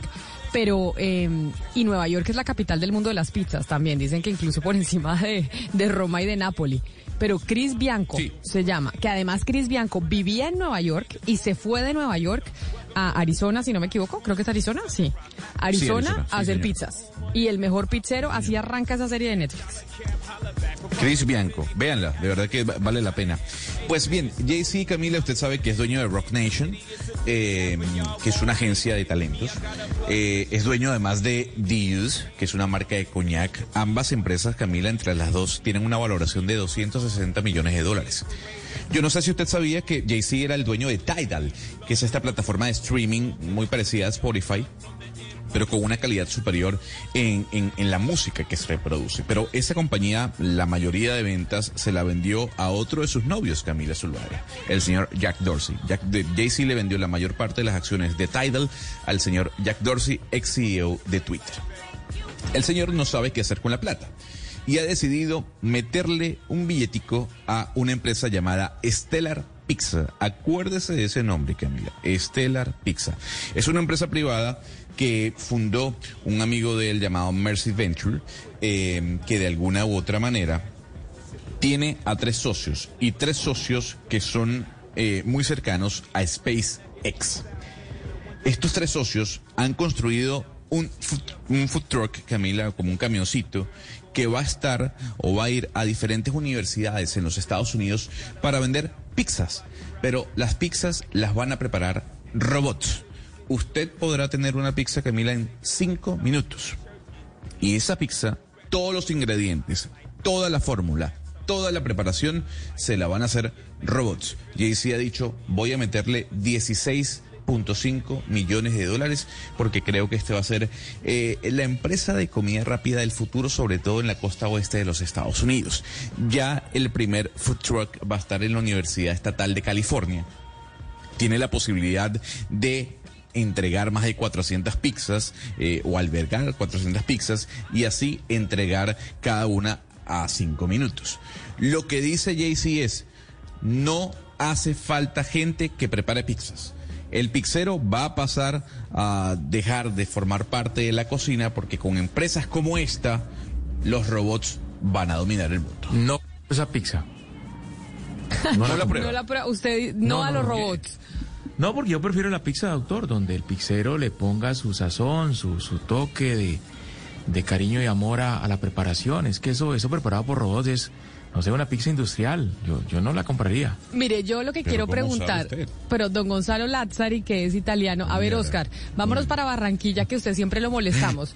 ¿Usted, Oscar, es de pizza o de pizza? Porque yo ya vi que don Gonzalo y don Hugo Mario son de pizza. ¿Usted es de qué? ¿De pizza o de De pizza? pizza. De pizza. También de la misma de Hugo Mario Sí. y, y Gonzalo. Ana Cristina, ¿usted es de pizza o de pizza? Yo como pizza. Ah, no. No es pizza, vamos a comer pizza, ¿no? Sebastián, No es así. de que Ana Cristina nos puso ya tres. Entonces, ¿usted es de pizza, de pizza o de pizza? Es una pizza paisa. Con, con Camila, con, con doble, con doble T. Pizza. Usted, usted es de pizza. No, pero me sorprende. Yo tenía entendido que en italiano, Gonzalo, usted que es el italiano en la mesa, se supone que la doble Z suena con doble T, ¿no? Pizza. ¿O qué? Pizza, exacto. Sí, pizza. No, no, es como, no es como dice Ana Cristina, es pizza, así como Lazzari. O sea, no, sí, pero es que usted lo está diciendo con C. Usted está diciendo pizza, que así es como dicen también Hugo Mario y Oscar. Ah, pero Ana Cristina me dejó, me dejó fuera de base. Ana Cristina dijo, yo Cam- digo pizza. Camila, déjeme, déjeme decirle algo a Hugo Mario para que lo piense. Eh, le ver. cuento una anécdota. Mi, mi- mi hermana eh, está en novia con un chef un muy buen chef. Eh, eh, trabajé en dos, tres restaurantes muy buenos. Ah, no, pero invítenos, día- díganle a su hermana que nos invite a comer Sí, al no, restaurante del chef. O sea, pero claro, o sea. ¿cómo nos enteramos Pero hasta te ahorita? demora, Sebastián. Pero, Sí. pero te- te- téngase, téngase. A ver. Y el otro día me, me habla, preguntándole por su profesión, por cómo hace, no sé la can- co- creo que no, no, no lo puedo decir ahora, la cantidad de cosas que los meseros y los chefs le hacen a la comida cuando están No, bravos no lo con los diga, comensales. no lo diga. Es que por Sí, eso sí, es sí, que lo uno, no debe, uno no debe O sea, ponerse bravo con un bienvenidos los mesero. robots. Bienvenidos los robot. robots. Yo también prefiero el robot. Sí, sí, sí, de acuerdo. Sí. También lo prefiero. Hugo Mario, le, le- le voy a decir por el chat, le, le voy a decir por el chat Le para que se escupen a la sí, comida de No me uno. vaya a dañar el No, almuerzo, no, no. Sebastián. No, no, no, pero, no, pero no. no, pero eso depende del lugar donde uno vaya también. Pues hay Ah. lugares donde. Lo que pasa es que usted. Hugo Mario, No. No vaya a pelear usted no se nunca abre con la uno de ellos, tecnología. ¿No? es que Hugo Mario no se, no se abre la tecnología, él siempre ha estado preocupado porque los robots se le quiten el trabajo Pues a los humanos y lamentablemente eso va a estar así. Camila, yo no sé si usted vio el video viral que se hizo, se hizo viral esta semana en Japón. Usted sabe que están, dos, están los equipos de, de la NBA haciendo pretemporada antes de arrancar la temporada oficial, la redu- la redundancia, y hay dos equipos que están en Japón. Los Golden State y los Wa- Washington Wizards. Yo no sé si usted vio el video que se hizo viral, repito, de los mopeadores electrónicos. Usted sabe que siempre. Que son mopeadores, cuarto- elec- o sea, de los trapeadores. En, o sea, en Col- Trapeadores. En Pero, Colombia sí son trapeadores porque es En trapero. Panamá, se- bueno, Trapeadores. en. Panamá se le dice así, la mopa, los mopeadores. Para que ustedes Pero porque en Panamá lo dicen mal. Gonzalo, porque viene de la palabra en inglés mop. Y es un trapero, Ah, o sea, en español es trapero. ¿O será que en español también se dice mopa? Y, pues, y yo estoy equivocada, Pero- puede ser. Pero el video es buenísimo. En- el video es buenísimo en porque Venezuela- realmente eh, ya no se requieren de los trapeadores. O sea, la persona que trapea ya no se Exacto. requiere. No es necesaria. Yo no, yo no sé si usted lo vio, Camila. ¿Usted vio los trapeadores limpiando la cancha automáticamente? Usted sabe que siempre salen unos señores como tratando de quitarle el sudor y, y limpian entre cada cuarto, eh, cuarto de- del partido de baloncesto. Y ahora no, en Japón ya los trapeadores son automáticos. Entonces, ese platique que usted gastaba en pagarle a un señor que limpiara la cancha, ya no la va a utilizar, porque ya hay trapeadores automáticos. Pues ¿Vio el como, video? pues como, no, no vi el video, pues como la rumba, ¿no? Como la rumba que ya la gente compra para su casa. Exactamente. Que le barre la, la- le barre la casa automáticamente. Óigame, pero mire.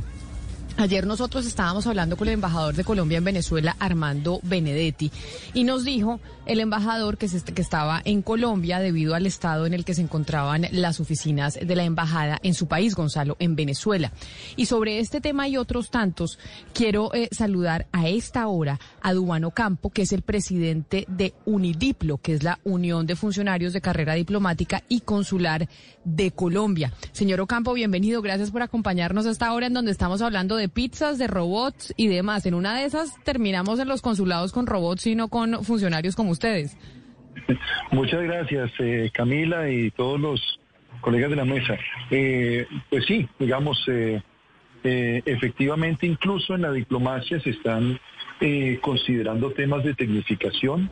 Colombia, por ejemplo, en materia de apostillas, pasaportes y demás, tiene, tiene, digamos, bastantes avances incluso frente a pares dentro de la OCDE. O sea que, o sea que no es nada descabellado que, haya tecnificación y mejor especialización a través de la inteligencia artificial.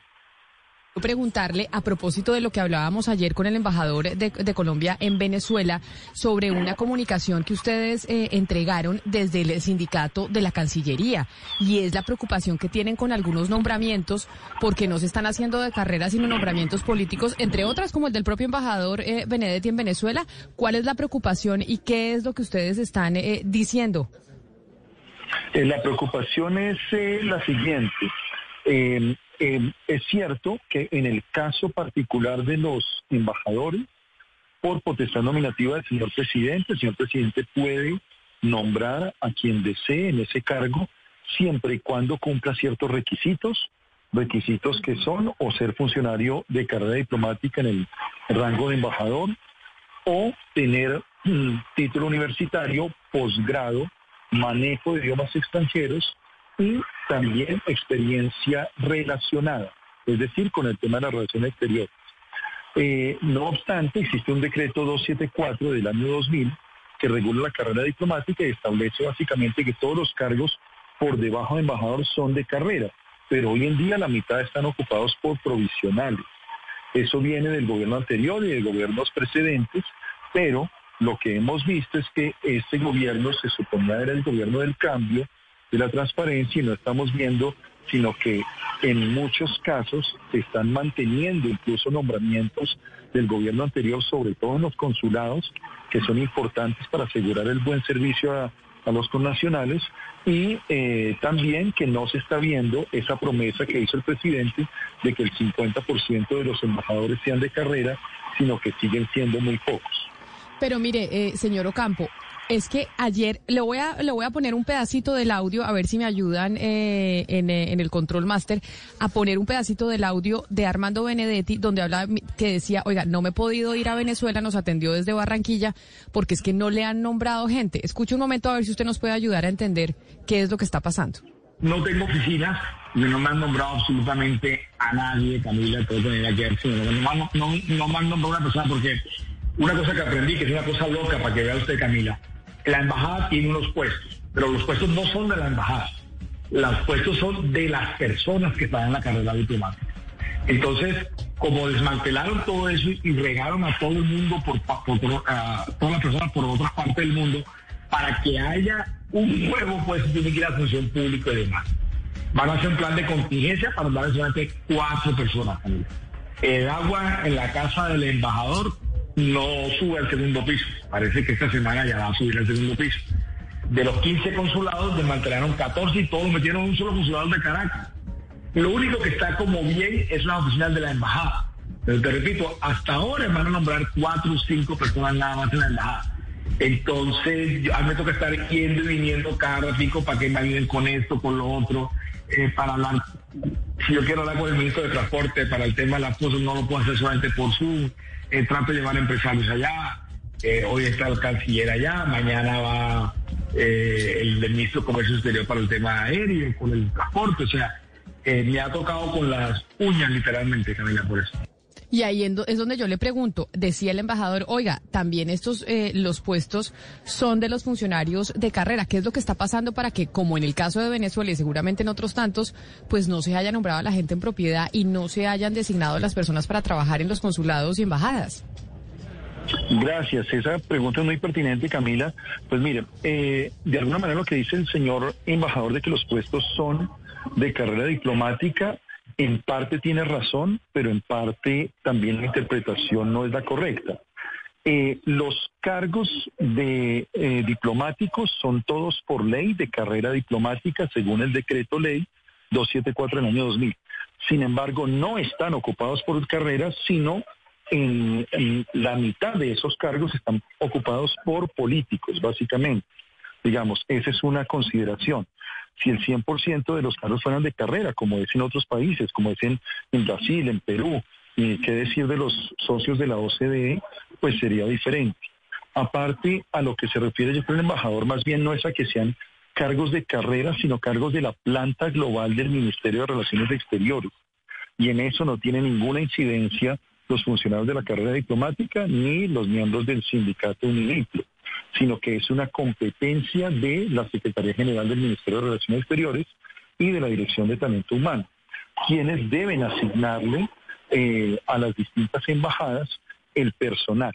Y lo que sucede básicamente, y en eso nosotros pues también, por otra parte, somos conscientes de las dificultades que tiene la Cancillería, es que es necesaria una ampliación de la planta porque eh, en este momento eh, esos cargos tendrían que sacárselos a otras embajadas y a otros consulados, afectando también eh, el funcionamiento de esas misiones, ¿no?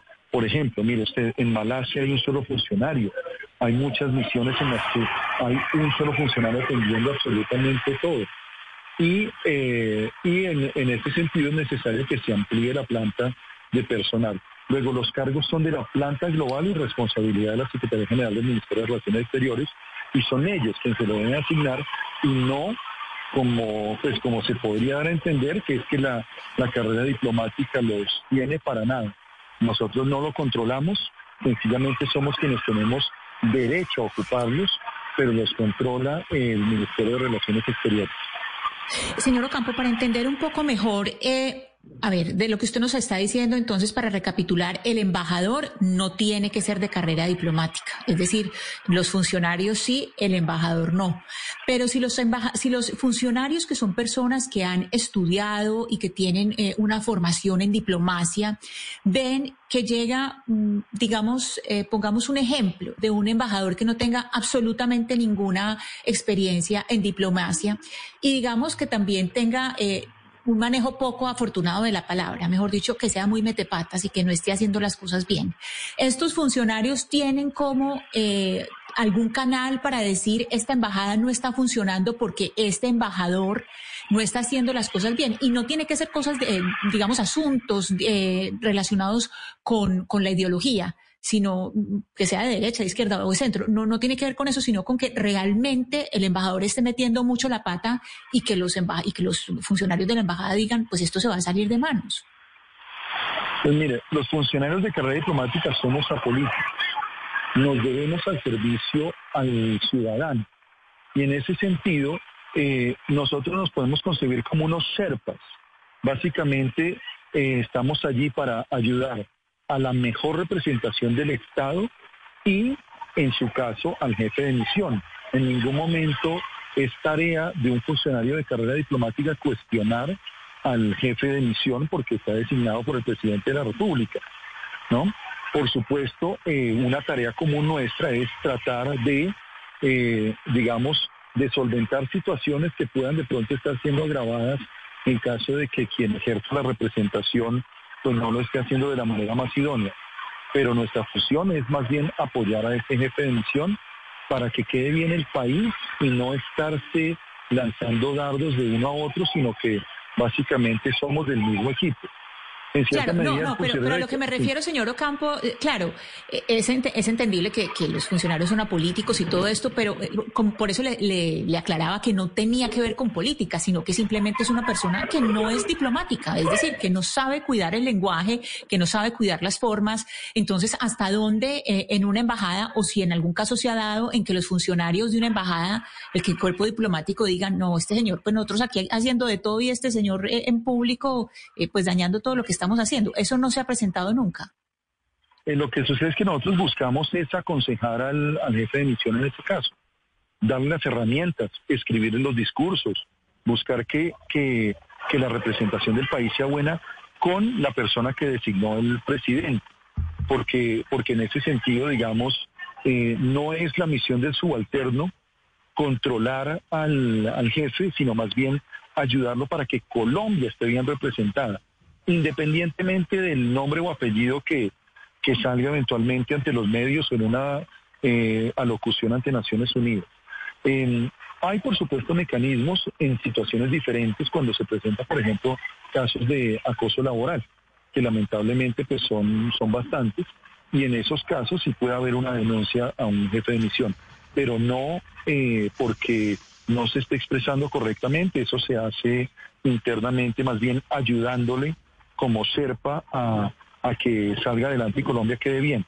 diciéndole en privado al jefe de misión, mire, eh, hay que corregir eso, no se puede, la política de Colombia sobre este tema, el que sea, ¿no? Es diferente, nosotros no podemos hablar sobre este u otro conflicto bilateral porque no es nuestra posición y eso uno lo aconseja por dentro. y eso está claro. Eh, Señor Ocampo, hace pocas horas se conoció que el expresidente César Gaviria le envía una carta al canciller Álvaro Leiva recomendándole para la, para la carrera diplomática eh, la hija de su secretaria privada. ¿Estas prácticas son muy comunes o más bien son un poco como la herramienta del nepotismo y de lo que ustedes precisamente se están quejando? ¿Usted tiene conocimiento mucho de este tipo de prácticas por parte de expresidentes o políticos destacados? Gracias, le agradezco muchísimo esa pregunta. Yo tengo un gran respeto por el expresidente Gaviria, pero debo decir con absoluta firmeza que desde UNIDIPLO rechazamos de una manera categórica que se haya presentado una recomendación cualquiera, que sea del señor expresidente o de cualquier persona para incidir en el concurso de ingreso a la carrera diplomática. Yo llevo 22 años en, la carrera diplomática y nunca había visto ni una sola vez que se presentara una situación en la cual eh, se estuviese tratando de incidir por medio de recomendaciones en los resultados del concurso de ingreso a la carrera diplomática. Este es un hecho deplorable, condenable, lo rechazamos de fondo y de forma porque eh, no podemos permitir que uno de los pocos activos meritocráticos de todos los colombianos, que es la carrera especial diplomática y consular, eh, vaya a ser afectado eh, por cuestión de recomendaciones, porque justamente ese concurso de ingresos siempre ha sido transparente y ha tenido cualquier cantidad de verificaciones de parte del Ministerio de Relaciones Exteriores y de parte de otras entidades externas que lo verifican. Luego, yo llevo 22 años y puedo hacer historia incluso más atrás, en los que nunca se ha presentado algo como esto. Por ende, con todo el respeto que merece el señor expresidente, esta práctica debe ser condenada desde todo punto de vista. Pues es el señor Dubano Campo, presidente de Unidiplo, Unión de Funcionarios de Carrera Diplomática y Consular de Colombia, que tiene unas críticas sobre lo que sigue sucediendo en la Cancillería colombiana. Señor Ocampo, mil gracias.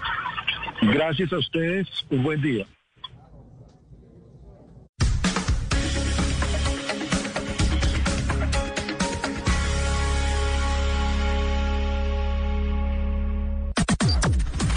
Las noticias del mediodía en Mañanas Blue. Al mediodía, como siempre, los actualizamos de las noticias más importantes que suceden a esta hora en Colombia y en el mundo de la mano del servicio informativo de Blue Radio. Don Leo Sierra, buenas tardes. Hola Camila, muy buenas tardes. Aquí en Bogotá ya empezó a llover aquí por el norte de la ciudad. Baja la temperatura. Baja la temperatura y el presidente Gustavo Petro, don Leo Sierra, responde a las críticas que le han hecho por su arremetida contra el Banco de la República por el más reciente dato de la inflación en Colombia. ¿Qué fue lo que dijo el presidente frente a las críticas? Marcela Puentes. Camila, buenas tardes. Pues mire, responde el presidente Gustavo Petro y nuevamente en Twitter. Recuerde usted que el primer mandatario publicó esta mañana un hilo de seis mensajes en esa red social donde aseguró que la subida de tasas de interés que aprobó la Junta Directiva del Banco de la República trasladará la recesión mundial a la economía colombiana. Esto tras conocer que la inflación llegó en septiembre al 11,44% con una variación mensual del 0.93%. Una usuaria, Cristina Carrizosa, le dice al presidente que ese mensaje que envía señalando que el ascenso de la tasa de interés va contra el crecimiento económico y el empleo es peligroso y que la independencia del Banco de la República es uno de los pilares del Estado de Derecho porque también la Constitución lo ordena.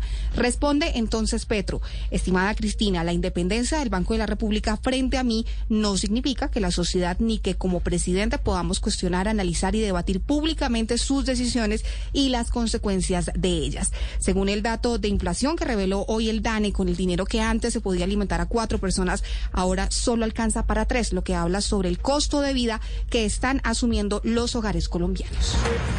Gracias Marcela. Y es que la inflación anual en nuestro país sigue en aumento, situación que empieza a golpear más fuertemente a los bolsillos de los colombianos. Vamos a Villavicencio porque el precio de los alimentos está por las nubes y la situación empieza a preocupar a comerciantes y a los consumidores. Carlos Andrés Pérez. Al alza en el precio de los combustibles se le debe sumar ahora el aumento exagerado en el precio de los alimentos. El departamento del Meta no es ajeno a esto, pese a que es rico en cultivos de frutas y verduras. Muchas personas han tenido que dejar de consumir algunos alimentos por sus altos precios, como es el caso del señor Samuel Morales. Nos ha tocado reducir el consumo de huevos, el consumo de carne, eh, inclusive el, cons- el consumo de fruta, de frutas, perdón. Eh, nos ha tocado reducirlo por los altos precios, precisamente. Uriel Alzate todos los días se levanta a las 4 de la mañana para ir a hacer mercado para surtir su tienda. Y hoy volvió casi que con la mitad de lo que normalmente compra. A continuación nos narra muy preocupado el precio de los alimentos. Tomate está a 55 la canastilla. El- la habichuela está a 1700 la libra.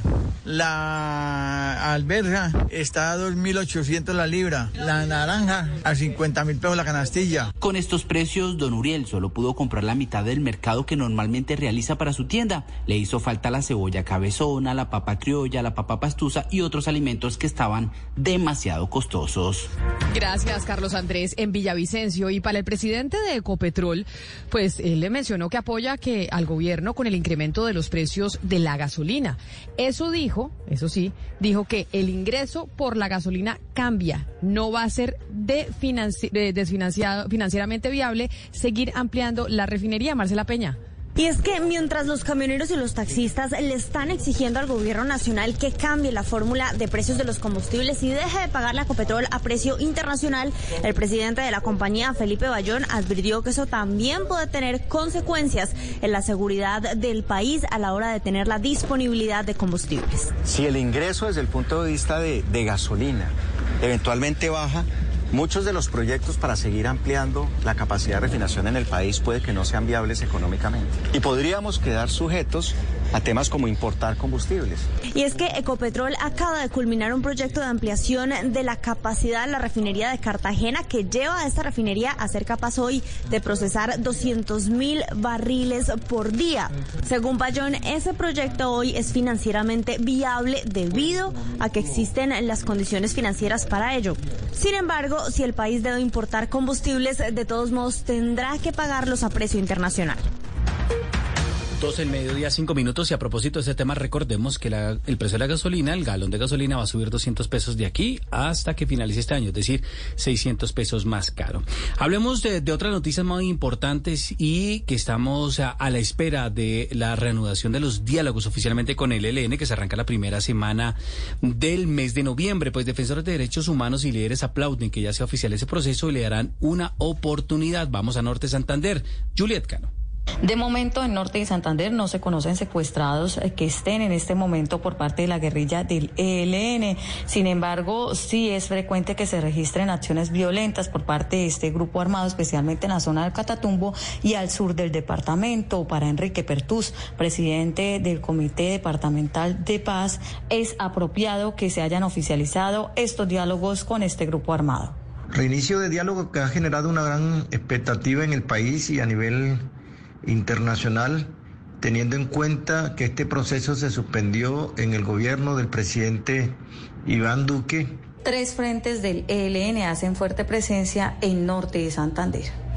Y ya que estábamos hablando con Juliet Cano del ELN y esos eh, diálogos que se reanudaron ayer, Mateo Piñeros, usted que es el experto en el Ejército de Liberación Nacional, ¿qué dijo la Defensoría del Pueblo? Camila, buenas tardes. Pues el defensor del pueblo, Carlos Camargo, dice que son muchas las expectativas que hay en el país frente a la reanudación de diálogos entre el ELN y el gobierno nacional, pero que también hay que pensar en fórmulas que garanticen la seguridad, especialmente en los territorios, y así poder avanzar no solo en este diálogo con la guerrilla, sino en una paz total con diferentes grupos y estructuras armadas. Escuchemos lo que dijo. extender una invitación a todos los grupos armados, a todos los grupos de delincuencia organizada, para que también cesan y cesen las acciones, el accionar de estos grupos armados ilegales, en la vulneración de los derechos de todas las poblaciones en el territorio.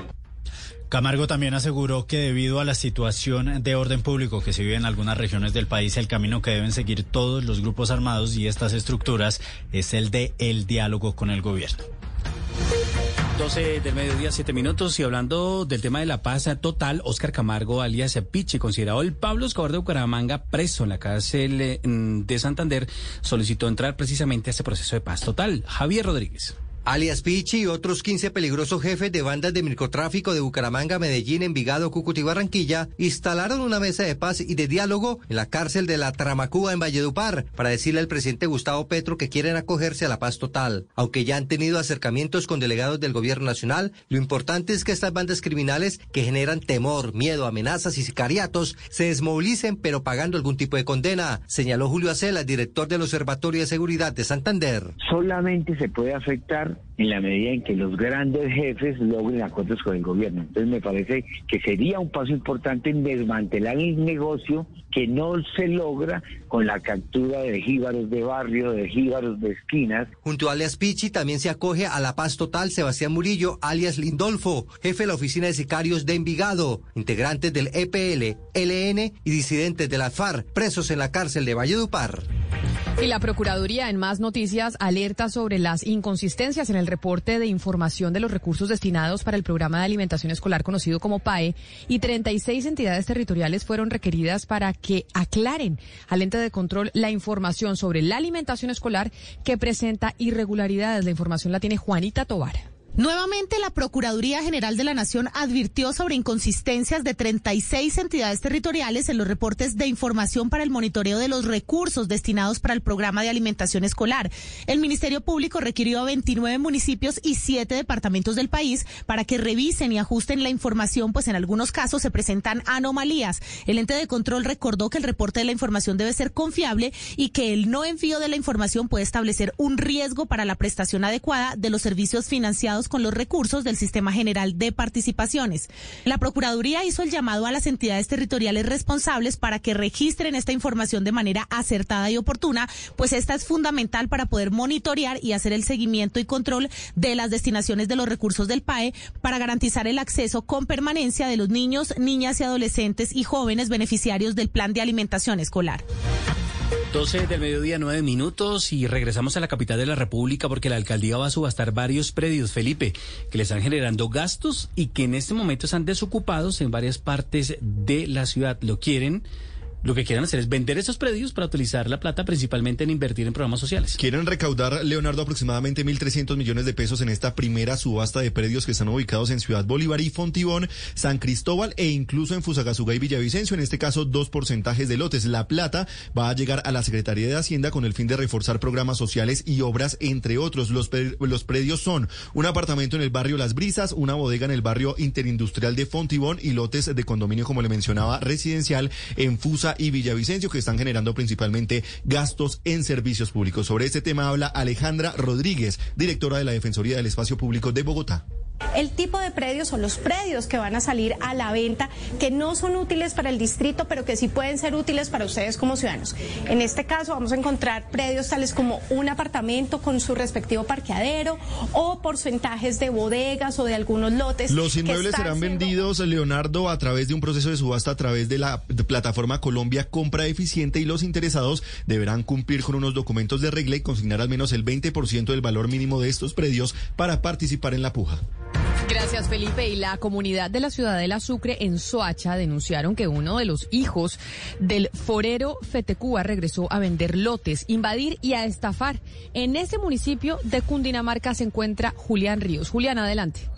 Estamos aquí en el sector de Ciudad del Azucre, esto es Las Margaritas y San Rafael, y aquí la comunidad está denunciando que reapareció el fantasma de Forero Feteco ahí. Según ellos, uno de sus hijos está loteando para vender aquí eh, lotes a terceros, está loteando las calles, está loteando lo que queda aquí en este sector para venderlo. ¿Quién está haciendo esto y qué están denunciando ustedes? Buenos días, Julián. Estamos denunciando que el señor Rafael Forero Jr él está vendiendo los lotes, unas zonas verdes que pertenecen, son zonas verdes, tenemos árboles que nos regaló el jardín, zona de sección, nos los está vendiendo el señor Forero. Hay gente incauta que viene ya, gente que le ha dado plata, supuestamente ya una señora le dio 10 millones de pesos por un lote y supuestamente como una escritura, pero una escritura que es falsa, porque ¿cómo le van a dar a usted una escritura de un lote de una casa sin haberla pagado completa? Se la está vendiendo y nos está haciendo un daño a otro y por esa sección pasa el acueducto, la tubería madre, la 12 del mediodía, 12 minutos y mucha atención, Camila, oyentes de Blue Radio, porque ya se tiene información de las audiencias de judicialización contra Gabriel González, padre del pequeño Gabriel Esteban y principal sospechoso de su asesinato. Catalina Vargas, ¿a qué hora arrancan esas audiencias y a qué pena se enfrentaría este hombre? Pues mire, le cuento que la primera audiencia que se adelantaba en contra de este hombre es la legalización de captura por el cohecho que ya arrancó. Arrancó en el municipio de Nilo, Cundinamarca. Esto porque al momento de su captura este hombre habría intentado sobornar a un policía de tránsito con 50 mil pesos para que lo dejara en libertad. Hay que señalar que frente al delito de homicidio agravado se sabe que ya se expidió la orden de captura en su contra y esta ya se hizo efectiva en la estación de policía donde permanece recluido este hombre. Sin embargo, las audiencias de judicialización por este delito de homicidio solo se llevarían a cabo en horas de la tarde, teniendo en cuenta que la Fiscalía está recolectando las pruebas que demostrarían que este hombre fue asesinado o fue el asesino de su propio hijo. Hay que señalar que a la pena que se enfrenta este hombre, o sería una pena entre los 45 y 55 años de cárcel. La noticia internacional.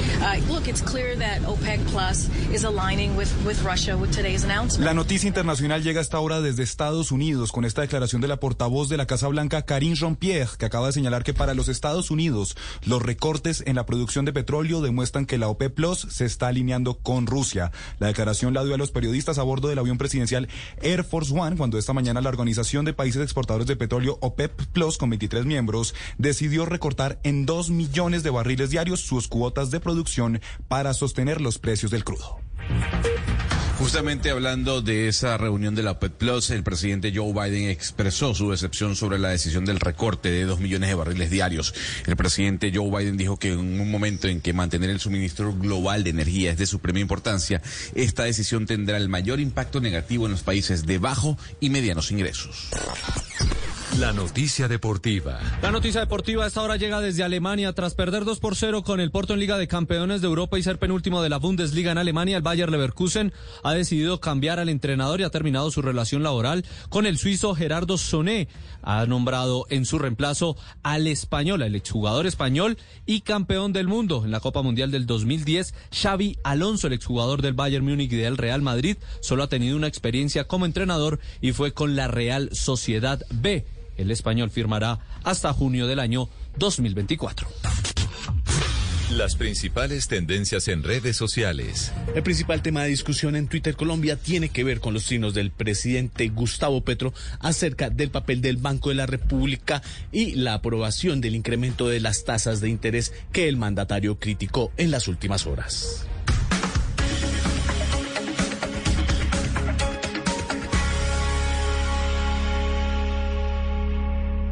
Llega el mediodía. Y en Mañanas Blue continúa el análisis y el debate. Dirige Camila Zuluaga.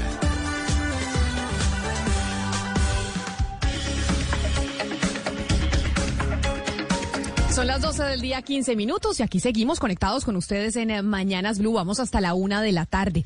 Ya estamos conectados también a través de nuestro Facebook Live, saludando a nuestros televidentes de todas las noches. Nuestros televidentes en Caracol Ahora, el primer canal digital de noticias en Colombia. Y sí, hoy es miércoles 5 de octubre y tenemos pues una coyuntura nacional que tiene que ver con lo que sucedió ayer en el Congreso de la República. Y es pues la aprobación en primer debate, Sebastián, ¿no? Comisión tercera de la Cámara de Representantes de la reforma tributaria, la reforma que decidió dejar el gobierno de Gustavo Petro solita, dejando la pensional, la laboral, la de salud para el próximo año para que no hubiera ningún tipo de riesgo de que se les fuera a caer. Sí, ayer se radicó la ponencia de yo creo que una de las tributarias más esperadas, con más suspenso de la historia del país. Se habló mucho de la cifra, que 25, que 50, que 20. Finalmente, el gobierno pretende, Camila, recaudar 22 nuevos billones para el presupuesto público cada año.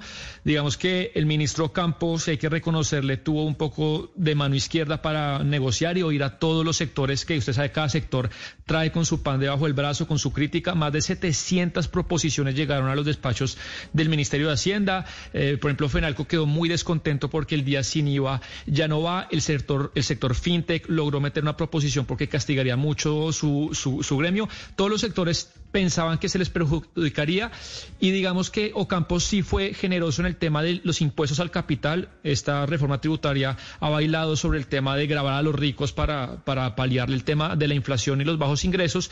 El tema de las ganancias ocasionales ya no es 30%, sino es 15%.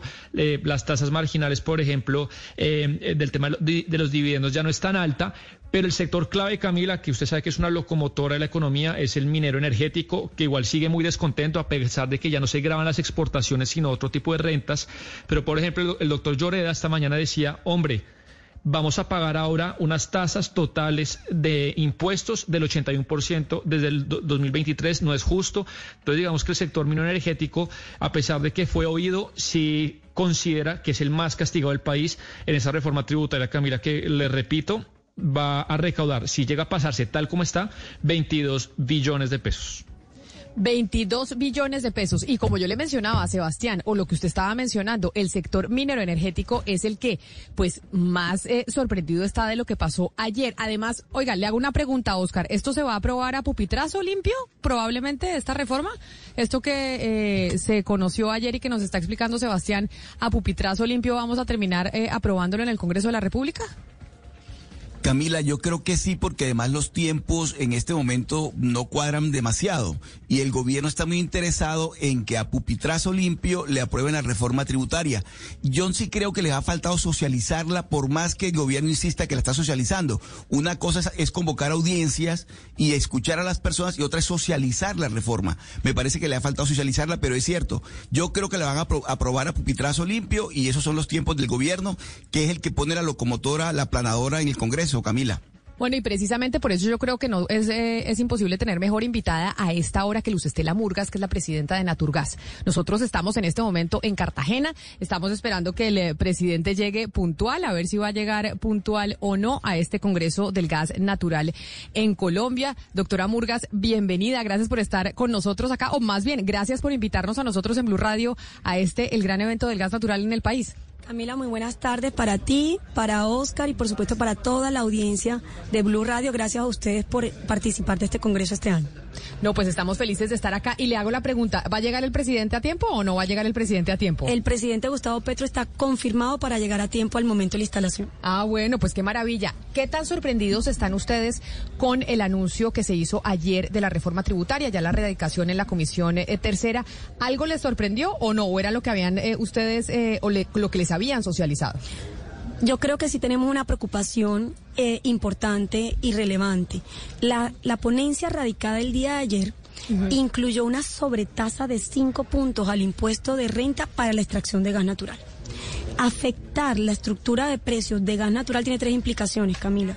La primera, por supuesto, es que impactaría la tarifa mensual del servicio público de gas natural, de la que hoy gozan 36 millones de colombianos, 30 millones de esos en estratos 1, 2 y 3. Por supuesto, también pequeños comercios se venían impactados y taxistas que decidieron utilizar gas natural vehicular para tener ahorros económicos. La segunda implicación, Camila, importantísima y quiero hacer énfasis ahí. Si lo estamos pensando bien, estamos es promoviendo una transición al carbón.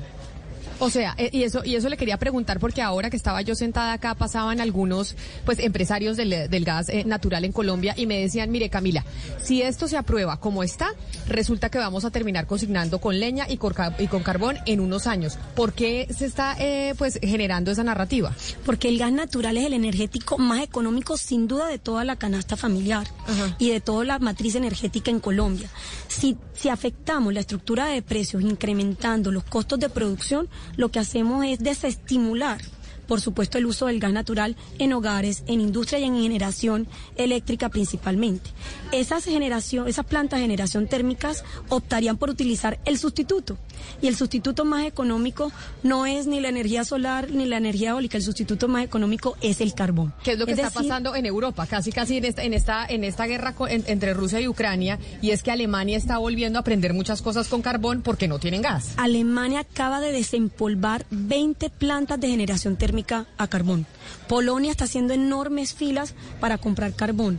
En Reino Unido se están cerrando los restaurantes porque para el invierno no van a poder estar habilitados por los altos costos del precio del gas natural. El precio, según la BBC, del gas natural se ha incrementado en Europa 10 veces del promedio de la última década. Entonces, claramente, afectar las tarifas, incrementando los costos de producción, lo que nos está llevando es a optar por transitar nuevamente al carbón, que entiendo que no es el propósito que tiene el gobierno nacional, porque el propósito del gobierno nacional es acelerar la transición energética y hacer una verdadera lucha contra el cambio climático. Luego, el gas natural es el energético más consiste- consistente para acelerar la transición, pero también para cubrir las demandas sociales del país. Yo la vi a usted por los pasillos hablando con la ministra de Minas, la doctora Irene Vélez. ¿Qué le dijo? Porque yo me imagino que usted le estaba diciendo exactamente esto mismo que nos está contando a nosotros en los micrófonos de Blue Radio a ella. ¿Qué le respondió desde el gobierno nacional? Así es, le hemos hecho una petición respetuosa para que internamente hable con el ministro Campo y reconsideren la posibilidad de incluir esta sobretasa al impuesto de renta para el sector y la industria del gas natural. Porque además debemos apostarle a ser autosuficientes en gas natural para ser autosuficientes en la producción de fertilizantes, Camila. La verdadera bandera del presidente Gustavo Petro es luchar contra el hambre. Aprovechemos el gas natural que tenemos disponibles para producir fertilizantes. Hoy Colombia importa el 70% de los fertilizantes que utiliza el sector agroindustrial.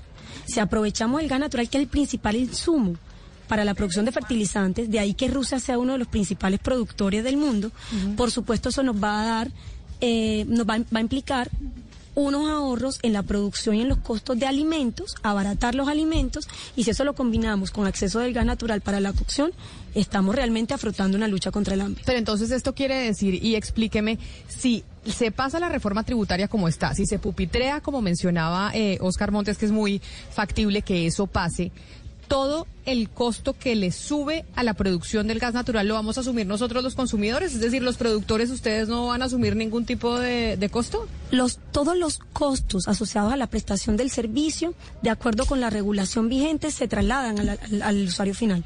O sea que al final, que perdóneme la palabra, doctora Murgas, la- los que nos están clavando es a nosotros los usuarios. Todos los usuarios, tanto de hogares, comercios, industria, generación eléctrica, nos veríamos afectados en la tarifa mensual del servicio. ¿Y por qué no asumen Señora entonces- Murgas. Adelante, Ana Cristina. Camila, perdón, es que al principio de la intervención de la señora Murgas, ella hablaba de tres consecuencias de ese incremento del 5%. Usted decía, señora Murgas, que primero está pues el alza de los precios para los usuarios, segundo, eh, que se están promoviendo las, las energías, eh, pues el, el regreso al carbón, pero, pero entonces, ¿cuál es el, el tercero? El tercero, usted había El hablado de tercero tres. es la seguridad alimentaria. Si nosotros afectamos la estructura de precios, lo que hacemos es desincentivar las inversiones en exploración de gas natural. Y si aprovechamos el gas natural que tenemos disponible, podemos ser autosuficientes en la producción de, de fertilizantes. Y eso permitiría mantener seguridad alimentaria para Colombia.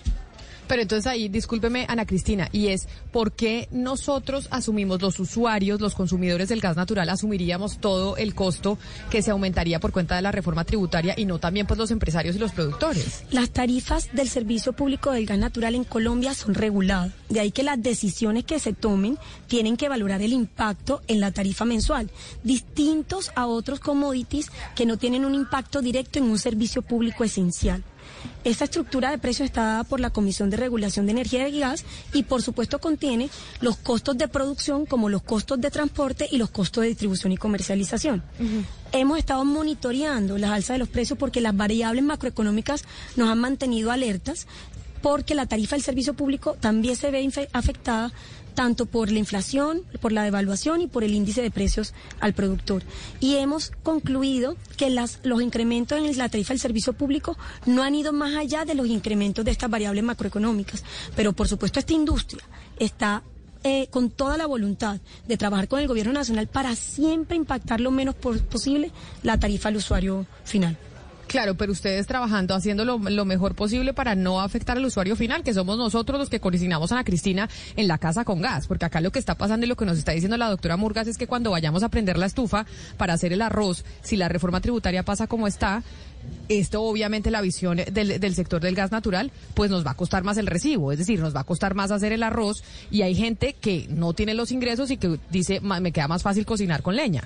Así Claro, Camila, entonces uno se pregunta cómo se hace el cálculo para, para el cobro, Co- cómo es todo el camino del cálculo, porque a nosotros nos han explicado varias veces cómo se hace el cálculo para el cobro de energía, pero entonces cómo sería ese cálculo para el cobro de gas. Los cálculos en el cobro de gas, eh, de la tarifa pública del servicio público de gas, es los costos de producción, que son todas las inversiones asociadas eh, en el segmento de exploración y producción, los de transporte por gasoductos y los de distribución y comercialización. La CREC determina cuál es el porcentaje que le aplica a cada uno de estos segmentos y eso compone la tarifa al usuario final. Hay una, una precisión importante. Volver a utilizar leña y volver a utilizar carbón no solamente tiene un impacto en, eh, en materia de eh, reducción de costos o eh, impacto ambiental. En materia de salud pública es importante. ¿Sabe cuánto le cuesta al Estado colombiano anualmente cubrir en el sistema de salud las enfermedades cardiorrespiratorias y pulmonares asociadas a la mala calidad del aire por el uso de leña? 15.4 billones de pesos. ¿Cuántas personas, es decir, el porcentaje de los hogares en Colombia que cocinan con gas natural es cuál? 36 millones de colombianos hoy se benefician del gas natural en sus hogares. Que cocinamos, nos bañamos con agua caliente, gas natural, etcétera, etcétera. y hoy en día, ¿cuánta gente todavía, lamentablemente, y alguna vez lo hablábamos con Ana Cristina, sigue co- cocinando con leña y con carbón que genera esos efectos en la salud pública? 1.7 millones de usuarios todavía en Colombia cocinan con leña y carbón y, con residuos sólidos. Y esto, Sebastián, se incrementaría, según el sector del gas eh, natural, si eh, pues se aprueba la reforma tributaria como está. Sebastián. Es, también, Camila, la, vieja pelea que hay entre políticos y economistas, si ese tipo de costos se, transfi se transfiere al precio o no. Pero yo también le quería preguntar a, la doctora Murgas, eh, ha habido un debate público interesante, pero súper fuerte entre el Ministerio de Hacienda y la ANDI, encabezada de Brooke McMaster, de cómo quedaría lo que se conoce como la tasa efectiva de impuestos de las empresas. Para decirle a los oyentes, eh, eh, una cosa, la tasa nominal es la renta que tiene que pagar y la efectiva es sumando todos, todos los impuestos, el 4 por mil, el ICA, todo, es la final, final, final, para explicarle, doctora Murgas, a los oyentes. Entonces, la pregunta que le quiero hacer, ¿usted está más del lado del doctor Ocampo o del, del doctor Bruce McMaster, que la tasa final efectiva de impuestos con esta reforma tributaria sería muy alta, muy alta respecto a los países desarrollados del mundo? Incluirle una sobretasa de 5 puntos en el impuesto de renta es pasar a pagar 35%, que es la tarifa nominal, a 40% sobre el total de las utilidades. Entonces, por supuesto que tiene una, un desestímulo a las inversiones asociadas a los proyectos de gas natural en Colombia en la medida que la, la, tarifa, la tasa de tributación efectiva al final, sumada no solamente renta, sino el resto de los impuestos locales y gravámenes que se pagan en Colombia, lo dejaría desde el punto de vista de competitividad por fuera del rango de los países de la OCDE. Tenemos en el Congreso de Naturgas invitado al director para América Latina y el Caribe de la OCDE, Sebastián Nieto, colombiano, Oscar, que va a hablar sobre estos temas y estos impactos. Hoy nos anunció que en el marco de la COP27 el, o la OCDE va a emitir y a publicar su informe de América Latina y ahí vamos a tener información actualizada en noviembre en Egipto sobre cuál es el comportamiento de las economías y los impactos de todas estas decisiones que se están tomando. Pero entonces acá lo que veo, doctora Murgas, es que a ustedes realmente lo que les preocupa es el aumento de ese 5% del impuesto de la renta, pasar del 35 al 40%, porque pues uno oía, por ejemplo, a Gustavo Bolívar esta mañana diciendo, oiga, es que nos dimos cuenta que resulta que estos sectores descontaban de la renta, del impuesto de renta, el tema de regalías y pues eso no puede ser, que, que no puedan descontar las regalías del impuesto de renta. ¿Con eso ustedes están de acuerdo? ¿Están tranquilos? Aclarémosle eso a la audiencia, a la audiencia, aprovechando que soy abogada tributarista Camila. Ay, qué bueno. Las regalías, las regalías no incrementan los ingresos y el patrimonio de las compañías. Desde que la regalía se extrae del subsuelo es propiedad del Estado colombiano. De ahí que cuando yo la extraiga tengo que contablemente registrarla como un ingreso percibido para un tercero y por eso es que se permite la deducción. Vayamos a la OCDE, que fue un tema de conversación reciente con Sebastián. Todos los países de la OCDE todos los países de la OCDE permiten la deducción de las regalías por este concepto eh, de propiedad del recurso al que me menciono, excepto Zambia. Yo creo que Colombia no se quiere parecer a Zambia. La deducción de las regalías cumple con los requisitos establecidos en el mismo estatuto tributario para su procedencia, que sean necesarias y son necesarias porque son obligatorias para poder desarrollar la producción, que sean proporcionales y son proporcionales porque se calculan con base en la producción en boca de pozo y por supuesto que tienen en relación de causalidad con la actividad productora de renta y por supuesto son necesarias para poder desarrollar la actividad de extracción. Pero entonces lo que quiere decir es que ustedes no están de acuerdo con ninguna de las dos, ni con el aumento del 5% ni con que no se les permita deducir las regalías del impuesto de renta. Así es, Camila. Son dos preocupaciones que tenemos del proyecto de reforma tributaria. La no deducibilidad estaba incorporada en el primer eh, eh, borrador presentado por el Gobierno Nacional, pero no había ningún otro gravamen específico para, las, para el sector y la industria del gas natural. Con el proyecto radicado ayer, esa preocupación se nos incrementa porque está incluyendo una sobretasa que no estaba inicialmente contemplada ni bajo el concepto de impuesto a las exportaciones uh -huh. que tenía el sector petrolero y carbonero, ni bajo ningún otro concepto y lo que busca es agravar aún más eh, digamos, la estructura de precios del gas natural. Pero entonces sí. quiere decir que el baldado, eh, ya, eh, ya le doy eh, paso, quiere decir que el baldado de agua fría realmente viene no por el tema de la deducción de la renta, que ya no se puede hacer el tema de regalías, sino por el 5%. El, el primer sapo ustedes ya se lo habían tragado. El segundo es el que, el que todavía no están tan convencidos. Valoramos el impacto de la no deducibilidad de regalías eh, y por supuesto va a tener una implicación también en el incremento de los costos de producción, pero más allá de eso eh, decidimos, digamos, eh, eh, a dejar que se adelantaran los debates en el Congreso de la República, pero ya con lo que sucedió ayer sí estamos realmente preocupados. Oscar, sí. adelante.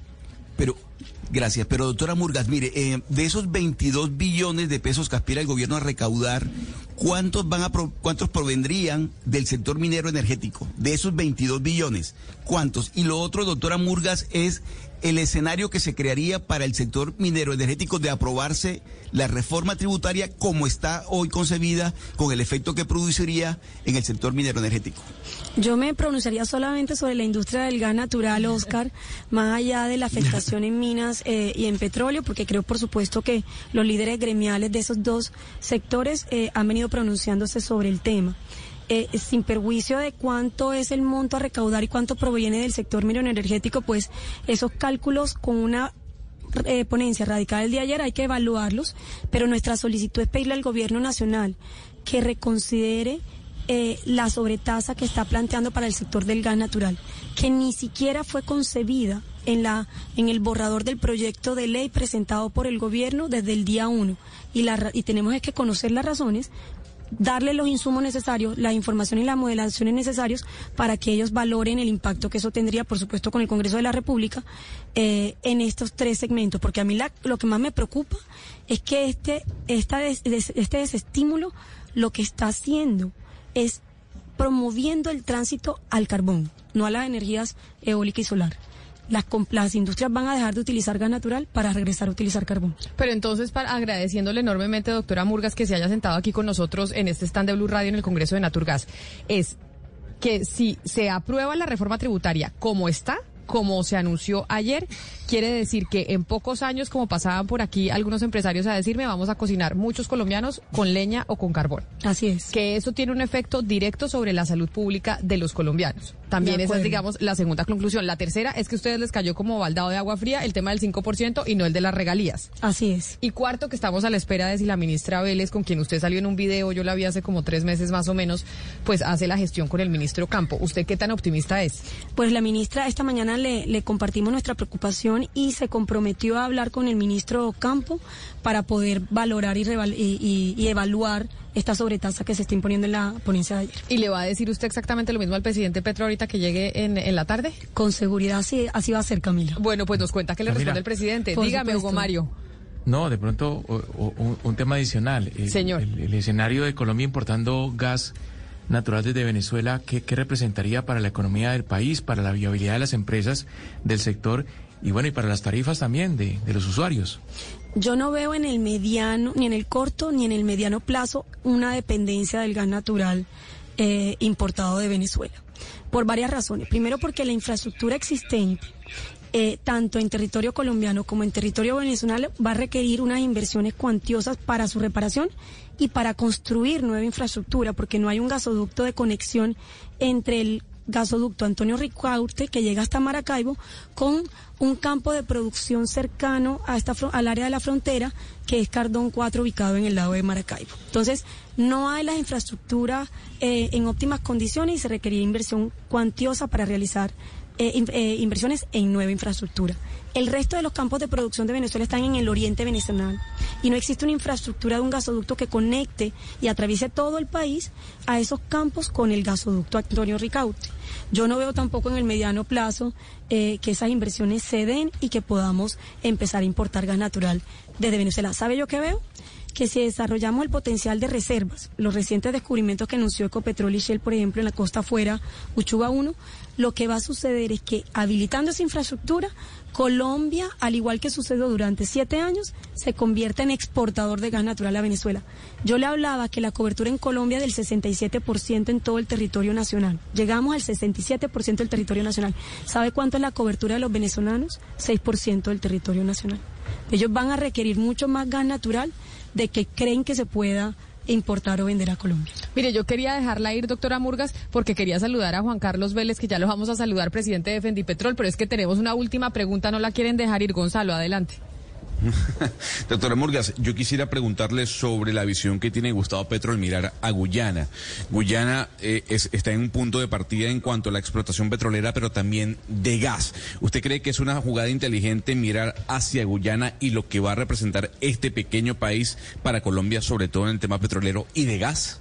Yo creo que todas las compañías, no solo las estatales, en este caso Ecopetrol y en aquellas otras, por ejemplo, públicas en las que tenga participación el distrito de otras, van a estar interesadas en ver eh, inversiones en otros países. Por supuesto, las compañías extranjeras que están en Colombia también analizan todos los portafolios de inversión eh, cerca a Colombia o, en, o, en, o, en, o por fuera del continente. Lo cierto es que por eso es que es importante tener reglas de juego estables, una competitividad, que las reformas tributarias no impacten las inversiones eh, como se pretende para poder atraer inversión en Colombia, porque si no, esa inversión se va a otros países, como usted muy bien lo dice, por ejemplo, Guyana.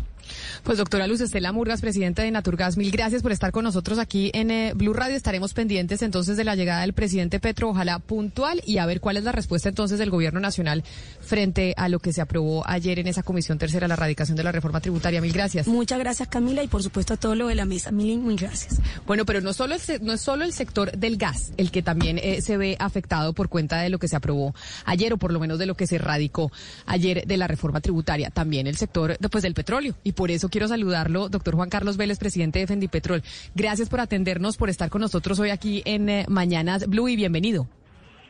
Eh, Camila, un saludo muy cordial a usted y a todas las personas que están presentes en el programa de hoy. Escuchábamos el tema y la visión del gas, del gas natural en Colombia. Ahora quiero oír el de ustedes, el de los petroleros.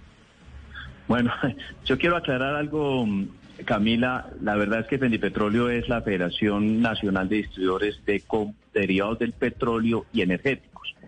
Nosotros tenemos que ver mucho, obviamente, con este tema porque, pues, es la gasolina y el diésel en Colombia que se venden en las estaciones de servicio que vienen de que en gran parte de la producción de petróleo en Colombia. Desafortunadamente, pues no tenemos la capacidad de refinación para tener una cobertura plena de, de las necesidades en materia de, gasolina de diésel en el país. Pero si no contáramos nosotros con una producción de petróleo, pues no, ten, no seríamos competitivos y tendríamos un combustible muchísimo más alto. Yo les cuento que acabo de llegar de, de, Uruguay, hace unos 15 días estuvimos en un congreso eh, de la CLAE, que es la Comisión Latinoamericana de Empresarios de Combustible, y me sorprendió la situación de Uruguay porque es un país que no produce petróleo. Y tuvimos la posibilidad no solamente de hablar con los uruguayos, sino con los chilenos y con otros países latinoamericanos, que los centroamericanos, por ejemplo, y es claro que en todos estos países el precio de la gasolina y el diésel es supremamente alto. Caso, por ejemplo, de, de Uruguay, estamos hablando de 31 mil pesos el galón de gasolina, el caso de Chile unos 18 mil pesos, y todo Centroamérica está en un promedio de 18 mil pesos, es decir, haciendo la conversión de esas monedas a pesos colombianos. Pero entonces sí es muy importante que exista una producción de, combustible, pero de, petróleo y de, y de, y de, dónde, de dónde sacar estos derivados para poder, digamos, mover al país. Y en el caso de Colombia, pues sí es muy importante que continúe todo ese proceso que se traía claro. de tiempo atrás de aumentar la producción de petróleo. Doctor Vélez, entendiendo que, que ustedes son el gremio de los distribuidores, por eso entonces déjeme preguntarle sobre el tema del precio para el usuario final, para el que tiene eh, la moto, para el que tiene el carro o para que el, el que usa el petróleo para prender eh, las eh, plantas de energía en, en sus empresas, lo que sea con el panorama de la reforma tributaria, pero además con lo que ya hemos conocido de la OPEC que va a recortar la producción de crudo para que el precio del barril suba y la preocupación que tienen los norteamericanos de que supuestamente la OPEC se está alineando con, con Rusia. Toda esta ecuación con estas distintas variables, ¿en qué, en cuánto afectaría para el usuario final el precio de la, de la gasolina? Mire Camila, en la situación a nuestro modo de ver, es muy compleja. ¿En qué sentido? El precio de la gasolina en Colombia, en tiempo atrás, es decir, antes del marzo del 2020, se basaba principalmente en una fórmula que cruzaba o tenía en cuenta el precio del barril de petróleo, el precio internacional del barril de petróleo y la tasa representativa del mercado. Esa fórmula, pues, dejó de, de, aplicarse porque, pues, por la pandemia, el gobierno nacional en ese momento bajó el precio de la gasolina y el diésel en un 15% y lo fue aumentando gradualmente hasta llegar a los niveles en los que estamos hoy, que es prácticamente el mismo precio que existía al momento de iniciar la pandemia. Entonces, el gobierno se está viendo obligado a ir aumentando el valor de la, del galón de gasolina y obviamente pienso yo que más adelante lo tendrá que hacer con el diésel para lograr, digamos, evitar que el déficit del Fondo de Estabilización de Precios de Combustible siga aumentando. La gente de pronto no entiende a qué es el Fondo de Estabilización de Precios del Combustible y qué es lo del déficit. Y me parece que de pronto mm, se ha venido tratando este tema de una manera muy ligera. Y a mí me parece que es uno de los problemas complejos que tiene este gobierno, que desafortunadamente si no hace nada, la reforma tributaria se la va a chupar y se la va a tragar Es que enterita el... Precisamente el- le quería el- el preguntar de eso. Lo tengo que interrumpir para complementar eso porque de, esa era mi pregunta. Eh, hace una semana se habló mucho del tema, incluso el gobierno pues sí se dio la pela política de tener que subir el precio del combustible. Pero algunas personas dicen que ha sido muy tímido, 200 pesos por mes, lo que sería aumentar el galón, 600 pesos hasta diciembre, y eso en ingresos tributarios, entiendo, son como 500 mil millones de pesos. Con ese anuncio el gobierno le pareció muy poco, lo desilusionó, le parece que debería ser más agresivo, ¿cuál es su análisis? Porque eso tiene que ver con la reforma tributaria, como usted lo decía ahorita. Mire, lo que pasa, Sebastián, es que nosotros eh, nos hemos puesto en la tarea a través del grupo de, de- de asesores económicos que tenemos eh, del petróleo y en el fondo Sondicom. eh, nos hemos puesto en la tarea de indagar y, revisar detalladamente la situación del Fondo de Estabilización de Precios de Combustible. Le quiero contar que el gobierno nacional eh, anterior, el gobierno anterior, al 30 de junio, dejó el déficit del Fondo de Estabilización en 27 billones de pesos. Hoy ya vamos en 34 billones. Eh, pero además, eh, este año calculamos que podríamos llegar más fácilmente a los 40 billones. Y el año entrante, a pesar de que hacerse un aumento gradual de unos 200 pesos mensuales de la gasolina durante no solamente este año, si en el caso de que continúe el año entrante, eso, eso, eso significará apenas 9 billones de pesos. Y lo, lo- el déficit del Fondo de Estabilización de Precios de Combustible puede llegar, es decir, descontando esos 9 billones de pesos a los 22 billones de pesos. Es prácticamente lo mismo que hoy se va a aprobar o que estos días se va a aprobar en la reforma tributaria. El Fondo de Estabilización de Precios de Combustible podría llegar el año entrante a tener un déficit de cerca de 60 billones de pesos. Y ese es un tema muy complejo porque esa es una plata que se debe y que se tiene que pagar. Porque es que aquí no podemos seguir creyendo Claro, que pero entonces para, para concretar, empresa- doctor Vélez, y, y- y me perdona, pero para ser como concreto con la respuesta, para usted 200 pesos al mes de aumento de la gasolina es muy poco. Es decir, es muy poco, pero hay que tener en cuenta algo, Sebastián, que la decisión del aumento del precio de la gasolina en cualquier país, y eso se está dando últimamente, es más un criterio de carácter político que un criterio de carácter económico. ¿Y, por qué lo digo? Porque el aumento del precio de la gasolina en Perú, en Ecuador y en Haití eh, recientemente generaron unas, de unos, situaciones de descontento social a tal punto que tuvieron que reversar la decisión de aumentar la gasolina tanto en Perú como en Ecuador. En, en, en Haití no lo han podido hacer porque Haití, pues debido al aumento del precio de la gasolina, pues entró en, un, en una situación prácticamente de guerra civil. Entonces, eh, yo entiendo que a veces los gobiernos se cuidan mucho de no aumentar el precio de los combustibles líquidos derivados del petróleo, precisamente para evitar situaciones de conflicto social. Señor Vélez, usted al principio de, de- esta conversación dijo que en Colombia pues poco se invierte en refinerías y eso es un aspecto que ha venido resaltando, por ejemplo, también el ex senador Jorge Enrique Robledo, lo poco que se invierte en Colombia en refinerías. Yo le quiero preguntar por qué sucede eso y cómo afecta a la gente ese hecho de, de que se invierta poco en refinerías. Sí, Ana Cristina, mire, el, esta, este, el lunes nos invitaron a todos los gremios estamos relacionados con el tema del petróleo a una reunión en Ecopetrol, donde nos dieron una información muy completa de la situación de la producción de petróleo, los procesos de refinación, la- la- el abastecimiento de combustibles en el país. Y pues contaron o nos dieron la buena noticia que todo el país conoce, que Reficar aumenta su producción de refinación de 50 mil barriles diarios de 50 mil barriles de petróleo. Pero la verdad es que desafortunadamente Colombia hoy, hoy, hoy no es autosuficiente en gasolina ni en diésel. Nosotros estamos importando eh, alrededor del 37% de la gasolina que consumimos y el 33% del diésel. Eh, eso significa que, por ejemplo, hoy Ecopetrol tiene que pagar a 12.500 pesos el galón de gasolina puesto en Cartagena y ese mismo galón de gasolina se lo, está vendiendo en 5 mil pesos, porque en la estructura de precios, cuando nosotros hablamos de 9.500 pesos el galón de, galón de gasolina, ese precio es un precio final producto de una estructura de precios que incluye pues varios ítems como el ingreso del productor, los biocombustibles, los impuestos, eh, el, la- el margen para el distribuidor mayorista, el margen para el distribuidor minorista, la evaporación, etcétera. Entonces, en esas, en esas, en esa situación vamos viendo que, o en esas circunstancias, perdón, vamos viendo cómo Ecopetrol, por cada galón que importa, de ese 37% que consume el país, prácticamente tiene que poner de su propio bolsillo 7 mil pesos y eso pues llegará a un punto en que prácticamente va a ser imposible sostener. Doctor Vélez, ustedes los, los comercializadores de, de combustible, ¿cómo se están preparando para, para enfrentar el futuro? El gobierno de Petro todo el tiempo habla de la transición energética. El alcalde de Medellín incluso ya ha anunciado que a partir de, de, de cierto año se van a dejar de, de vender en, en, la capital antioqueña vehículos eh, que funcionan con gasolina. ¿Ustedes cómo se están preparando para ese futuro? Hugo Mario, mire, nosotros eh, le hemos dicho al gobierno y precisamente ayer que estuvimos reunidos con la viceministra de Energía, le decíamos que las estaciones de servicio son el vehículo para la transición energética. Es decir, en las, en las estaciones de servicio deben ser un sitio donde haya una oferta, una multioferta de combustibles eh, y energéticos para la movilidad del país. Entonces deben haber obviamente los combustibles fósiles, como están actualmente en las estaciones de servicio, pero también estamos incursionando en el tema de electrolineras, estamos incursionando en el tema de hidrolineras, estamos eh, eh, incursionando en GLP, en gas natural vehicular.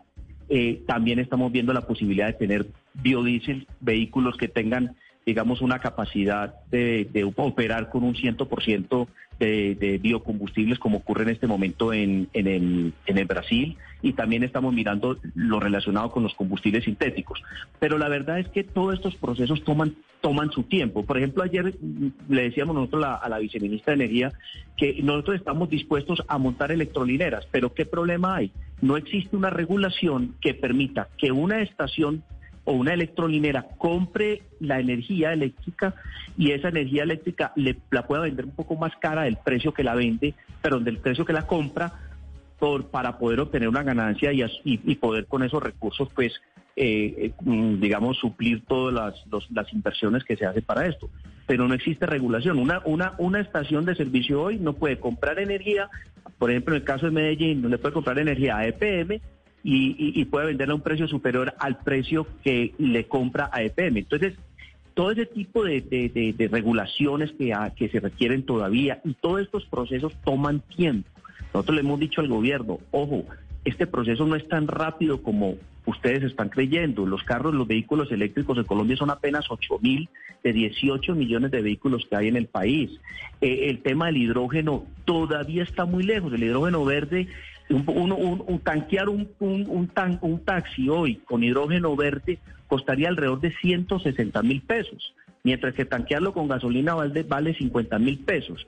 Entonces, todavía faltan muchas tecnologías, desarrollos de tecnologías y muchos procesos, digamos, para poder lograr que el hidrógeno verde, que es el que nosotros queremos, que es diferente al azul o al gris, el hidrógeno verde, que es producido con energía verde, eh, energía eléctrica verde, eh, ese eh, nosotros pues todavía se demora mucho tiempo en poder lograr que este que este que este combustible sea una realidad. De hecho, un estudio que nosotros tenemos dice que todavía para el año 2050 es posible que el 60% de los vehículos del mundo se sigan movilizando con eh, combustibles fósiles. Pues tiene Así que, que- el proceso toma su tiempo. Tiene que pasarle Sí. entonces, doctor Vélez, ese estudio al alcalde de Medellín, Daniel Quintero, porque le había dicho que, ¿para qué año, Ana Cristina? ¿Qué año es que dijo el alcalde Daniel Quintero que no? se 2030.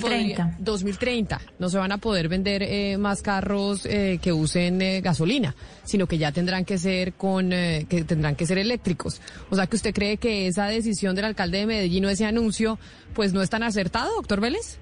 Pues, pues a ver, el, el alcalde de Medellín lo que viene haciendo es, pues prácticamente sintonizarse con lo que muchos países han venido haciendo. Ya, por ejemplo, California dice que para el 2030 no va a haber eh, carros a, a combustión en, eh, en ese en ese estado de los Estados Unidos. Europa ya también tiene unos, ha fijado algunos países europeos también unos plazos, y no estoy mal, Francia ya está hablando también del año 2030. Lo que pasa es que eh, mm, este proceso de transición energética va a tomar su tiempo. Nosotros estamos comprometidos con ellos. Nosotros, no es que si nosotros, nosotros somos, digamos, el, eh, el lugar donde la gente va a acceder a, a- a adquirir su combustible. Y de hecho, de hecho, hay unos nuevos combustibles como lo, des- lo, lo mencionaba ahora, el hidrógeno, el hidrógeno verde o los mismos, el mismo GLP, el gas licuado de petróleo, eh, está entrando a Colombia. Nosotros ya tenemos una ciudad como Barranquilla que ya prácticamente, pues, ya, ya, ya se montó en, la- en la ola de la, del GLP o del autogás. Eh, tienen más de mil taxis hoy convertidos a GLP, tiene más de ocho estaciones de servicio que ya venden GLP. Entonces, todos estos nuevos combustibles y todos estos nuevos proyectos de, de energéticos para, para la movilidad, pues obviamente van a estar en las estaciones de servicio. Nosotros estamos comprometidos con eso, pero sí le hemos dicho al gobierno, mire, revisemos bien el tema, pongamos unas fechas claras, concretas. Nosotros estamos ahí y vamos a ayudar, pero no vamos a cometer el error de creer que este cambio va a ser tan rápido y que de pronto en unos dos o tres años nos llevemos unas sorpresas porque los, los, los cambios proyectados no se dieron. Mire lo que está pasando en Europa, obviamente pues hay una circunstancia como el caso de Ucrania, la guerra con Ucrania, pero cómo ese país está volviendo otra vez al petróleo, otra vez está volviendo al carbón, está y, y ha declarado inclusive al gas como un combustible verde, cosa que, el gobierno actualmente no lo considera así. Pues es el doctor Juan Carlos Vélez, presidente de Fendipetrol, hablándonos de la noticia del día en Colombia, el impacto a la producción mineroenergética en nuestro país de la reforma tributaria que se radicó ayer en el Congreso de la República. Doctor Vélez, mil gracias. Feliz día. Bueno, a ustedes igualmente una feliz tarde para todos. Y Muchas como el- gracias por invitar. Y como el doctor Vélez mencionaba Europa, mencionaba lo que está pasando con la guerra entre Ucrania y Rusia y precisamente los impactos que eso tiene para el resto del planeta, pues vamos a hablar de ese mismo tema, de lo, pero de lo que está pasando en el mundo. Lo que pasa más allá de nuestras fronteras en Mañanas Blue. Y ahí le pregunto, don Gonzalo Lázaro, y usted el editor internacional de Mañanas Blue, ¿qué ha pasado con el tema de las ventas de Tesla, que entiendo ha sido noticia durante toda la semana, los carros eléctricos del señor Elon Musk, que además es noticia por cuenta de la adquisición eh, de Twitter? Pues le, tengo noticias positivas si usted tiene la platica invertida en acciones en Tesla, porque la compañía anunció que hubo un crecimiento del 43% de sus ventas mundiales en el tercer trimestre de este año 2022 y ya han vendido en este lapso de tiempo 343 mil unidades de vehículos.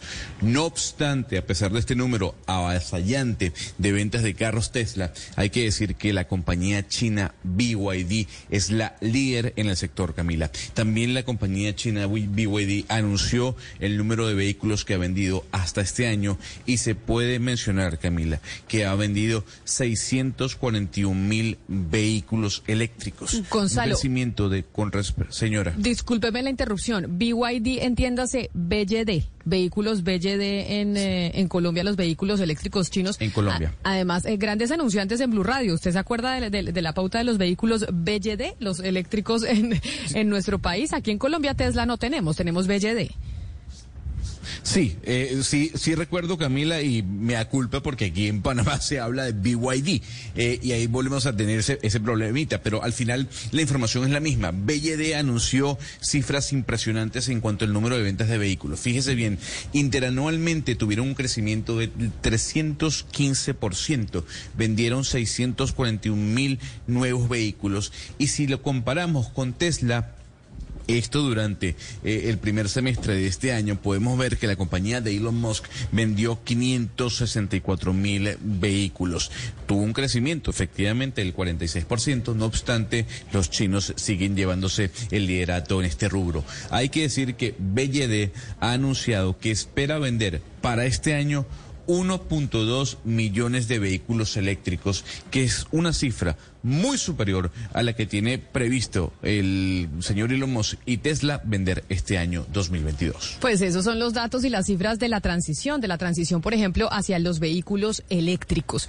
Ese es el panorama de lo que está pasando con este sector en nuestro país. Y bueno, también Gonzalo nos traía un dato internacional. Ayer estábamos hablando que era el día del poeta colombiano y por eso quiero terminar esta transmisión el día de hoy desde Cartagena, dándole eh, la batuta a mi compañero Oscar Montes, que está en Barranquilla y que hoy tiene el turno de regalarle a los oyentes de Mañanas Blue un poema de un poeta colombiano. Mire Camila, le traigo un poema de Meira del Mar, que es la gran poeta de este Caribe inmenso que queremos tanto. Y usted que está en Cartagena, este poema se llama Romance de Cartagena. Y mire lo que dice. Hay Cartagena de Indias, bien nacida y bien nombrada. He de tejer un romance para tu sien levantada. Morena y erguida y sola, de piedra y sueño forjada, prendida de cuatro clavos me has quedado en el alma. Cuatro clavos de recuerdo, fina punta, dura plata, y el puñalito de oro que sabe hundir la nostalgia. Cartagena la de Indias, bien nacida y bien nombrada. Meira del Mar, poesía selecta y 25 elogios. Es una joya de libro. Camila, lo quería compartir con usted que está en Cartagena y con nuestros oyentes.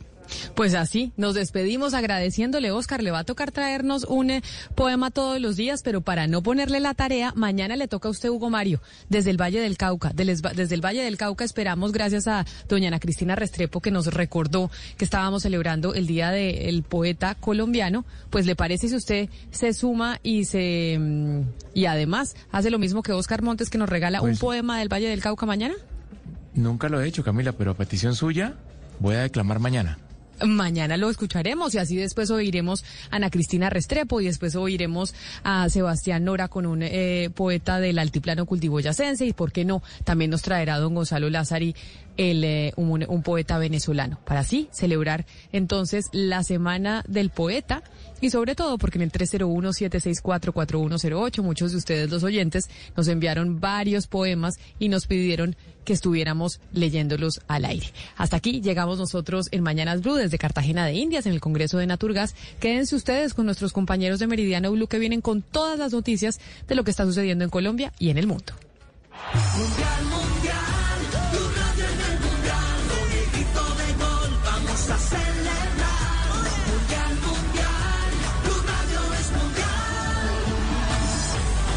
Mundial. De Fútbol Qatar 2022. Vive las emociones, las jugadas y los mejores momentos. Todo, todo en Blue. Mundial de Fútbol Qatar 2022 en Blue.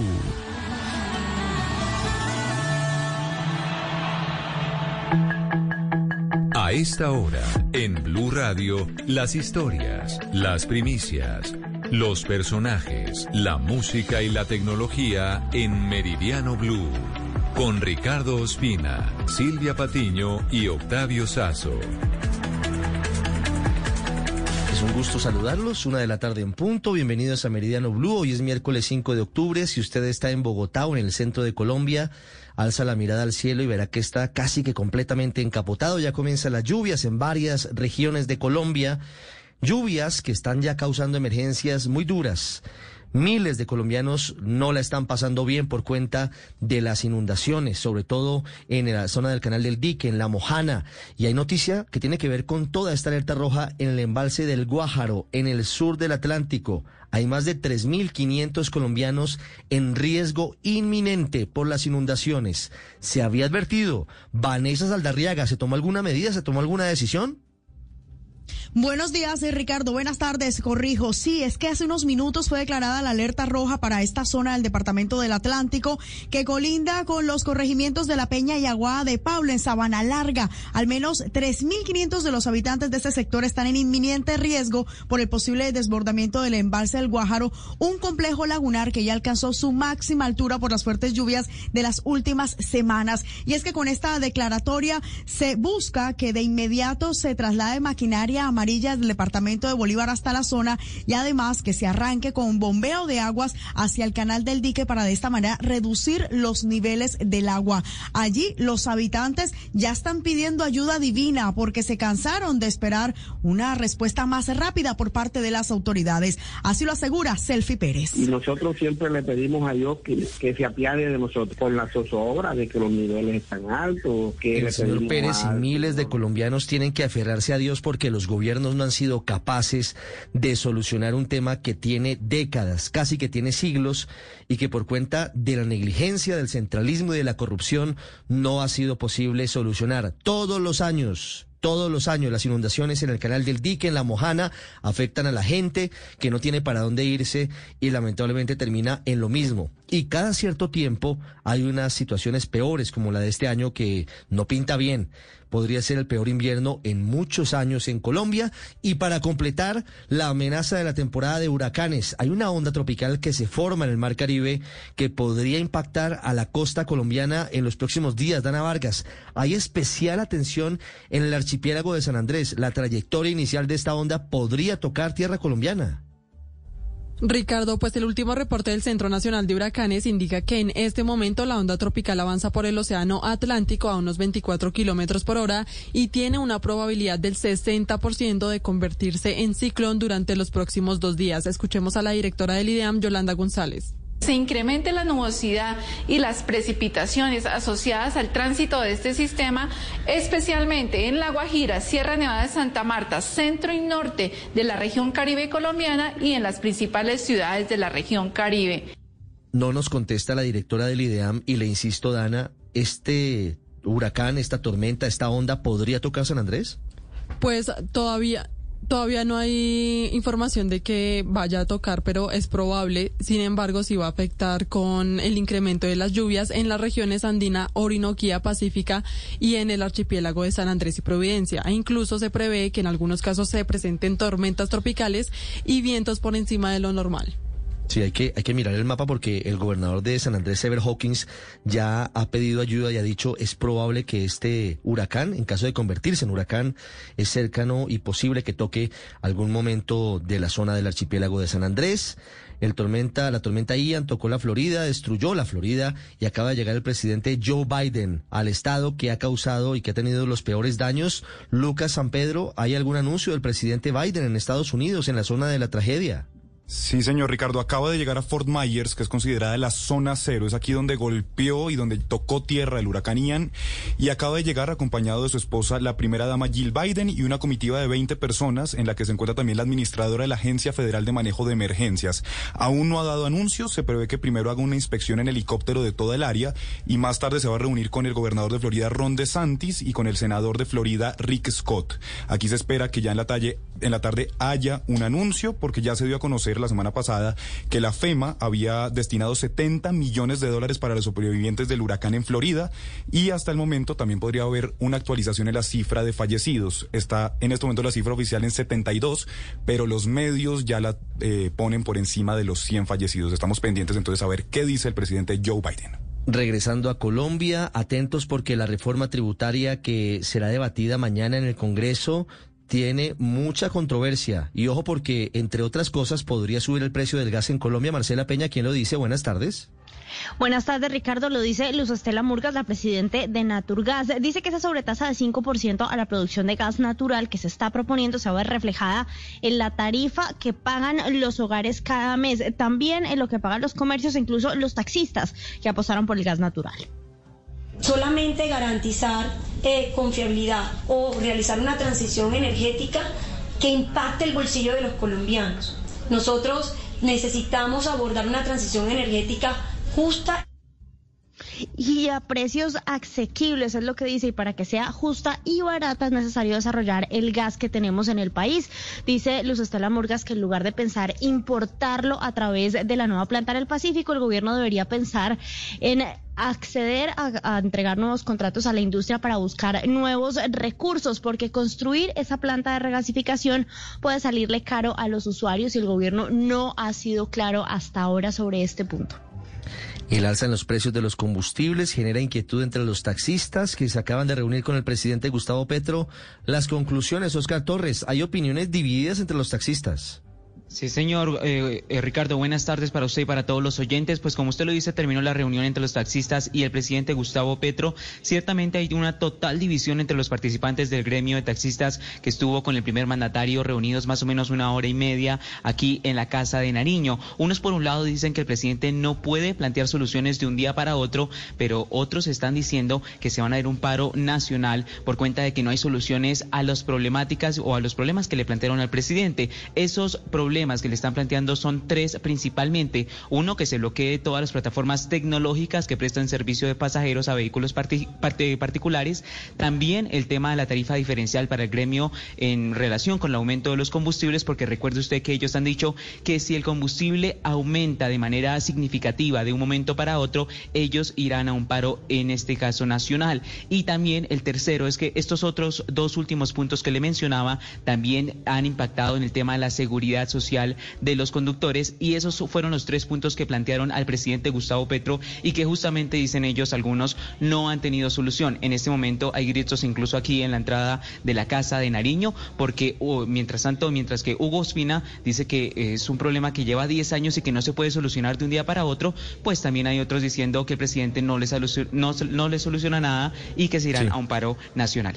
Una 08, pendientes de lo que pasa con los taxistas, que no parecen muy contentos luego de la reunión con el presidente Petro. Hablando del proceso de paz con el ELN, el Ministerio de Defensa dice que sería bueno que hubiera en la mesa de negociación un representante de las fuerzas militares, como lo hubo en algún momento durante los diálogos con las FARC. Valentina Herrera. Hola Ricardo, buenas tardes. Esa es la posición del ministro de Defensa Iván Velázquez reiterando pues que para él es importante que estén las fuerzas militares, la fuerza pública involucrada en este proceso. Por ahora dice que no hay instrucciones de cese al fuego, es más, dice que la instrucción es que continúen y desplieguen todas las capacidades, en especial en estas zonas donde podrían darse espacios de conversación. Dice también el ministro de Defensa que están a la espera de la respuesta del presidente Gustavo Petro. En concreto, todavía no hay una definición tampoco de parte del, del gobierno en cuanto a la composición de, de la mesa de negociación, particularmente con el Ejército de Liberación Nacional, pero esos son procesos que se, que se van desatando en los próximos días. Se espera entonces que en los próximos días, cuando se va a conocer Ricardo por parte del gobierno nacional cuál va a ser la comisión, pues haya una representación importante de la fuerza pública. Entre tanto, vuelve y le pide el- al ELN que cese cualquier actividad ilegal mientras se da inicio a este proceso de conversación. Hubo un atentado contra un concejal de Jamundí Valle, Hugo Mario. Hay, Ricardo, información muy preliminar sobre este atentado. Se sabe que el concejal Pablo Ramírez fue víctima de un ataque a disparos en un sector comercial muy cerca del parque principal del municipio de Jamundí. Pablo Ramírez esta misma mañana había sido elegido como presidente del Consejo Municipal de Jamundí. En Twitter, el alcalde de la localidad, André Felipe Ramírez, dice rechazo contundentemente el atentado que acaba de sufrir el concejal Pablo Ramírez, hombre comprometido con el servicio. He convocado un consejo extraordinario de seguridad con presencia de la gobernadora. También el Partido Liberal, Ricardo, rechaza el atentado en Twitter. Dice, rechazamos este ataque contra nuestro concejal en Jamundí, Pablo Ramírez. Acompañamos su familia y a sus amigos. Dice la alcaldía de Jamundí, Ricardo, que el concejal recibió un impacto en la parte baja del estómago, acaba de ingresar a cirugía.